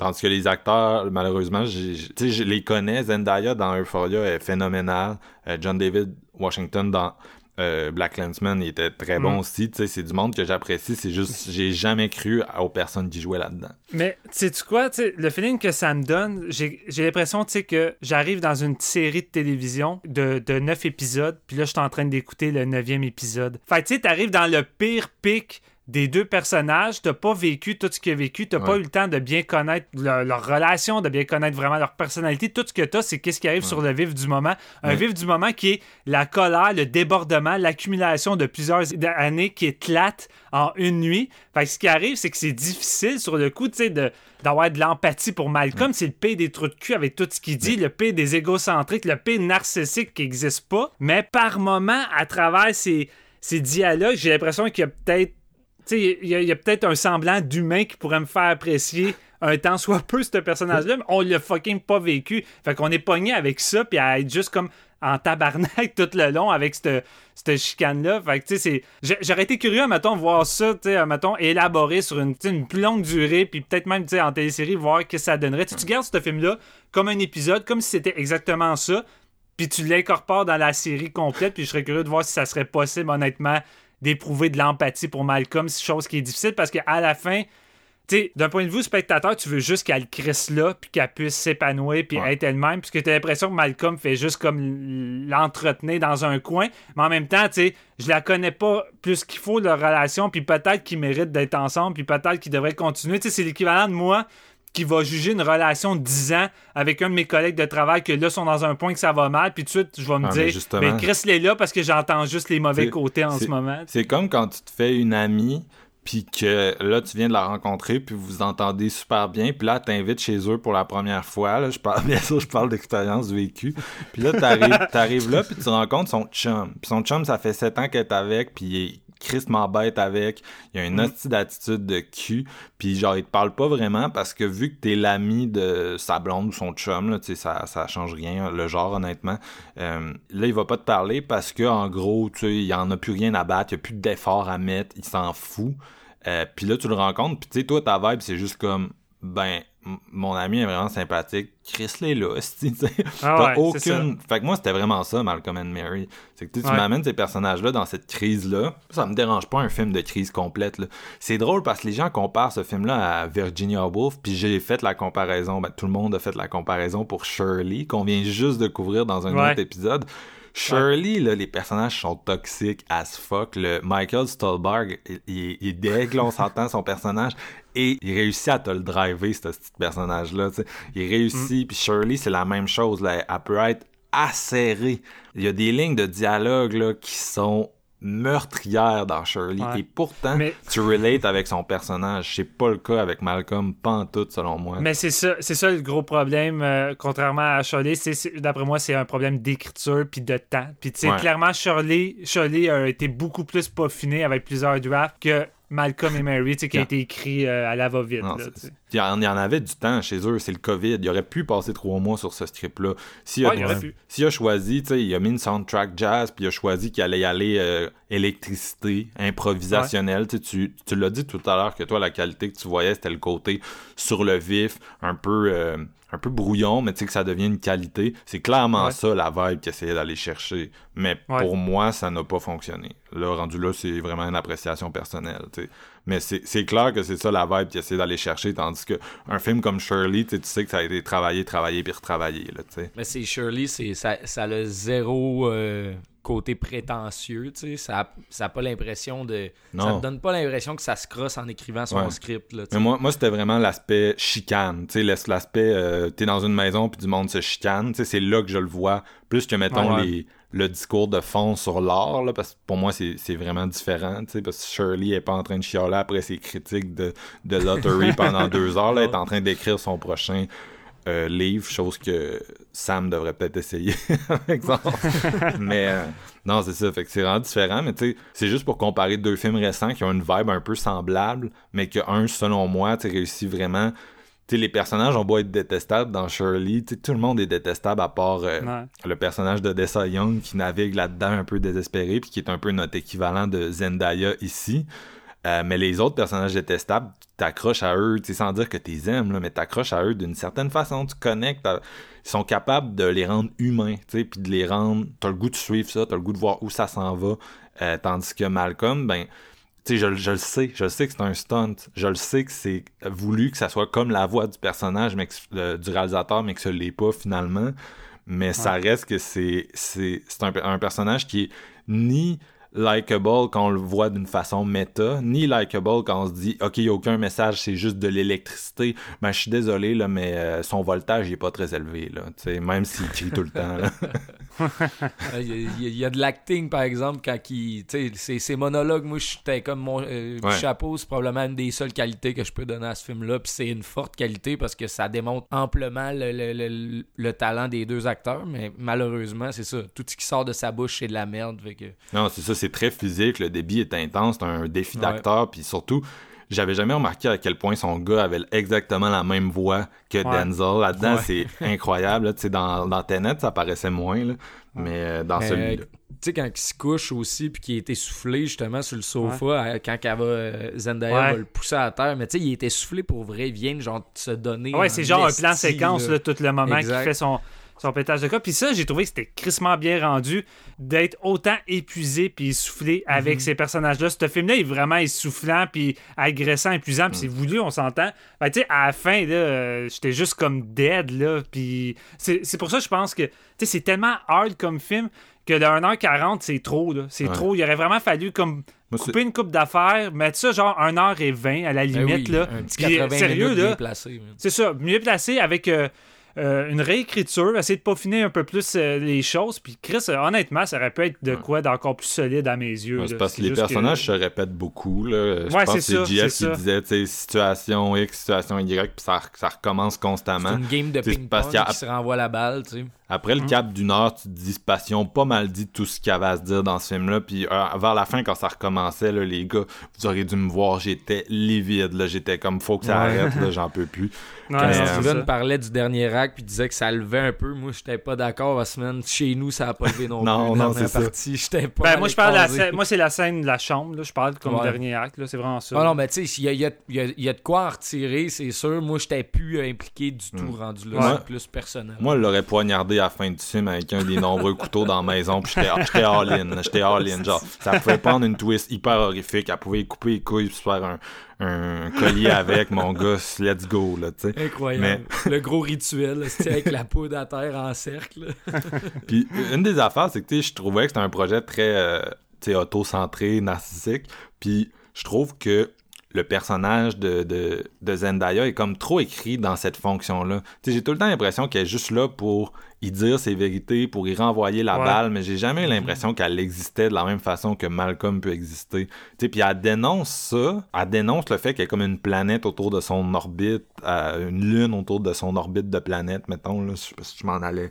Mais, euh, tu sais, j'ai jamais l'impression qu'elle elle a existé pour autant, tu sais, qu'elle est devenue est devenue quelqu'un, est trop tout le temps envisagée en fonction de lui, puis même quand elle, elle s'émancipe de lui dans un sens, c'est comme en fonction. Je, je sais pas comment décrire ça, mais j'ai vraiment, vraiment pas eu l'impression que c'était sa propre personne. Comme mettons Julie Delpy dans Before Midnight peut vraiment s'affirmer puis être tranchante, puis t'as vraiment genre peur qu'elle parte ou tu sais, t'as Mm. t'as peur, puis en même temps t'as l'impression qu'il pourrait régler ça, qu'il y a quelque chose qui peut être réglé, tandis que dans Malcolm and Mary, il y a rien dans la personnalité de Malcolm qui montre qu'il serait capable de transcender son narcissisme puis de tendre la main vers quelqu'un. Moi j'ai pas trouvé. Là. Oui, on voit ses insécurités pioche sa tête comme un clou, tu sais, vraiment, puis le clou, il se renfonce de plus en plus tout le long du film, mais pis ça, c'est vraiment fort, t'as jamais l'impression qu'elle va le quitter non plus. T'as l'impression Ben, que c'est- euh, non, il y, a des- il y a des moments que je me dis que c'est Moi, en train de mourir. Là, Je sais. pas, man. Je sais pas parce que euh, t'as l'impression qu'elle elle veut tout faire, même quand elle dit, tu sais, t'es vraiment la, dernière étape de ta personne, t'es le meilleur et le pire de ce que tu peux amener, genre.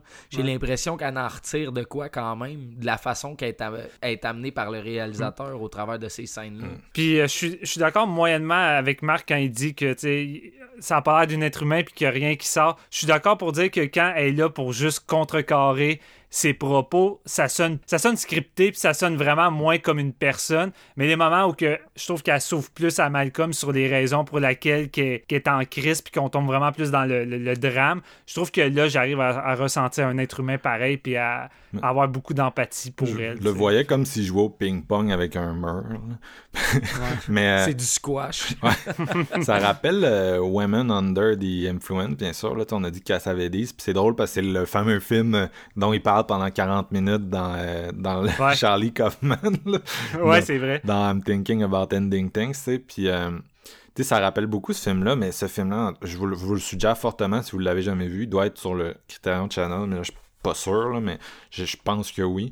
Mais tu sais, ça montre aussi un personnage euh, qui, est- qui, est- qui a des, qui a des troubles mentaux, puis que le, le mari crissement abusif, mais tu sais, ah, je sais pas, la mise en scène, le- le- la façon, les dialogues, tu sais, il y a vraiment... En tout cas, il y a vraiment tout, tout l'esprit de ce film-là, mais tu sais, ce film-là, pour moi, tu sais, c'est sûr, j'avais le point de comparaison dans ma tête, là, mais j'étais comme, ok, je vois ce qu'il essaie de faire, mais tu sais, je trouve tellement ça trop forcé par rapport à ce film-là qui, Ouais, que c'est moins naturel que, que celui-là. C'est ça. Puis, en tout cas, je reviens à mon point de base, mais tu sais, on- c'est le Black History Month, puis je regrettais en crise de pas avoir mis. euh, de pas avoir mis One Night in Miami. Quoique, Ouais. en même temps, en parlant de ce film-là, tu sais, j'ai l'impression que on amène quand même des, des, des, des discussions intéressantes. Quoique, il y a une raison pour laquelle on n'a autant pas parlé du fait que les personnages sont noirs, ultimement, c'est que ça a tellement peu d'impact. Comme je disais au départ, c'est que c'est c'est juste droppé dans deux, trois moments où le personnage reproche le fait qu'il est tout le temps envisagé en fonction de, de son appart du fait qu'il est noir. Puis, euh, mais ça, ça revient pas, tu sais. Puis t'as juste J'ai l'impression j'ai pas focusé là-dessus. J'ai pas focusé là-dessus puisque justement son propos était tellement juste garoché sur le coup avec beaucoup de colère que tu sais sur le vif je t'entends mais après ça j'ai passé à autre chose. sais. Ouais, puis t'as l'impression que c'est un peu genre Sam Levinson qui se plaint à contrario, tu sais, du fait que vu qu'il est un homme blanc, il peut pas genre faire des films sur des femmes, sur des trans, sur des noirs, tu sais, puis t'es comme y a personne qui te l'interdit, dude. Il y a personne qui te l'interdit. Genre, améliore juste ta game, là, tu sais. C'est ça. Prends ton temps, écris des, des bonnes lines, genre, puis tu vas probablement, avec le temps, devenir meilleur dans ce que tu fais, tu sais. Au lieu de crier après deux, trois trucs, genre, hey man, euh, j'ai le droit de faire ce que je veux, tu sais. En même temps, il avait peut-être besoin de ça. Sais, pour lui, c'est peut-être son esti de gros film défouloir qui va faire chier la planète, mais qu'après ça, tu sais, lui, il va vraiment comme passer à autre chose puis upgrader. Là, tu sais. Tu sais, pe- personne n'a chié sur Tenet parce que John était dedans, mais justement, Tenet, c'est pas un film qui pense son personnage en fonction du fait qu'il est noir. À partir du moment où toi, tu fais un film comme Malcolm and Mary, puis t'inclus des commentaires sur ça dans ton film, le fait que t'es un homme blanc puis que tu connais pas ça puis que ça peut être maladroit, ça va être acknowledgé, tu. C'est pour moi ça va être acknowledgé, tu c'est comme Green Book, genre c'est Peter Farrelly le dude de Dumb and Dumber qui a fait ça et on va on va l'envisager quand on va faire la critique parce qu'on va se dire est-ce que tu connais ce sujet-là autant que tu penses, puis est-ce que ton propos est, euh, est aussi euh, bon que tu penses puis pertinent que tu penses, puis c'est sûr que les voix des critiques sais, il y a personne sur le show, euh, y a personne sur le show qui est racisé, mais je veux dire, c'est sûr que les gens racisés, leur take sur ces films-là euh, vont être vont être différents, puis vont peut-être aller à contre-courant de ce que le cinéaste essayait de dire, mais à un moment donné, il faut que tu te poses la question, qui qui sait mieux c'est quoi le quotidien d'une personne noire? Le gars qui a fait Green Book, le dude qui a fait Malcolm and Mary, ou quelqu'un qui a peut-être pas la chance de faire un film, mais qui a la chance d'aller sur Letterboxd puis de dire que c'est de l'estime. C'est ça qu'il faut penser aussi, là. Tu sais, les- il y a pas d'égalité des chances dans le fait de faire un film, c'est un médium de riche, puis Sam Levinson, c'est un petit riche qui a cette chance-là de faire des films, fait qu'il faut qu'il y pense. Ouais. C'est mon take. C'est intense, c'est intense. Je savais que ça allait être intense. J'étais tout excité de le faire, ce sais, Je, je savais que ça allait virer euh, de même. Est-ce que vous avez des affaires que vous, que vous pensez qu'on n'a pas Euh. abordées, que vous aimeriez ajouter? J'aimerais ça me poser la, ben, vous poser la question est-ce que vous vous êtes mis dans les shoes des deux acteurs quand ils ont lu le script en acceptant de faire le film? Qu'est-ce qu'ils se sont dit? Qu'est-ce que Washington se disait en lisant le personnage de Malcolm? Je me pose la question parce que je suis comme à quel point ça fait tu peux comme embrasser ce scénario là puis dire ok on va faire un de chef-d'œuvre avec ça Écoute, je, je sais pas, puis tu sais, si on pourra jamais réellement le savoir. Tu sais, peut-être que Sam Levinson a eu une solide discussion avec les deux acteurs, puis comment ils voyaient ce projet-là, puis Ouais, que. surtout que les deux sont dans le, dans le producing, les deux acteurs. Ouais, c'est ça, c'est ça. Fait que, tu sais, j'ai comme le feeling que les trous. Mhm. excuse, vas-y. Non, non, non, je voulais juste ajouter qu'ils sont impliqués parce qu'ils ont produit, là, tu sais. C'est ça. J'ai- comme le feeling que quand même les trois personnes, là, j'ai inclus Sam puis les deux acteurs, sont parfaitement conscients de leur produit puis que ça allait engendrer. Puis j'ai j'ai l'impression que c'est assumé. Tu sais, autant je pense que Sam a de la misère à, à- assumer la critique, ça lui a fait mal à l'orgueil, puis euh, son Assi- Assassination Nation, ça l'a montré. J'ai l'impression qu'avec cela, il, il chasse ses démons, puis il l'assume, puis il sait très bien le raz de marée qui s'en vient, puis c'est quasiment un challenge pour lui de lire toutes les critiques qui allaient sortir, puis comment il allait se faire ramasser, tu sais. Moi, c'est- moi, c'est drôle parce que euh, quand j'ai fini le film, une des premières affaires que j'ai demandé à Steven, puis je sais pas pourquoi j'étais obsédé là-dessus, mais j'étais comme, c'est quoi le pire film de Denzel? Tu sais, je demandais à Steven, c'est quoi son pire film? Parce que Denzel, pour moi, c'est un des meilleurs, c'est peut-être le meilleur acteur à Hollywood. Sincèrement, là, tu sais, de- les acteurs de ce type-là, là, Triple A, qui font des, des gros films, puis qui vendent un, un billet sur la base de leur présence, c'est peut-être le meilleur. Puis moi, j'ai grandi avec Denzel. C'est un des premiers euh, acteurs que je me rappelle d'avoir su son nom, au-delà de le voir dans des films. Puis euh, c'est quelqu'un dont la présence, il commande l'écran. Il est impressionnant. Mais une des affaires avec Denzel, sa personnalité en tant qu'acteur, c'est que c'est quelqu'un qui a un côté très... euh, sais, il y a beaucoup de ces films qui ont une dimension euh, pédagogique. Moi, un des premiers films de lui, je me souviens d'avoir vu, c'est euh, En souvenir des Titans, tu sais, qui est un, un, un film un peu, euh, un peu dans le style d'un... Tu sais, un côté Green Book à ça, là, tu sais, l'espèce d'harmonie raciale à tra- à- atteinte à travers une game de football. Mais il y a une raison pour laquelle ce film-là marche pas mal mieux qu'un un Green Book, puis c'est la présence de Denzel, tu sais, qui va vraiment avoir il va représenter quasiment à lui seul une espèce de réconciliation, puis c'est quelqu'un qui, je pense, il, il prend pas ses rôles à la légère, il prend pas ses personnages à la légère, ça, ça va tout nourrir un, un projet politique que lui a, même ses réalisations, des trucs comme The Great Debaters puis Fences, sont sur des sujets chers à son cœur, puis on comprend où il s'en va avec ça. Puis je regardais ce film-là, puis la mon premier réflexe, a été de me dire Hostie que Denzel aurait jamais fait un film de même, tu sais, où il est autant tokenisé que ça. Euh, c'est tellement pas son style, puis ça m'a rendu un peu triste. En même temps, je me dis Écoute, son gars. Ben, c'est peut-être ça le but aussi. Son fils veut pas forcément être Denzel. Non, c'est ça. Puis peut-être que son gars, il a, tu sais, son gars, il a peut-être grandi dans Watt, là. Ça reste, c'est le gars de Denzel. Moi, je me souviens qu'il avait été NFL, mais ce gars-là, il a, il a été euh, running back pour l'équipe de pratique des Rams. Puis ça a été ça, son, euh, son plus gros achievement dans NFL. Après ça, ils l'ont flushé, il était pas assez bon. Puis il est, de- il est devenu acteur.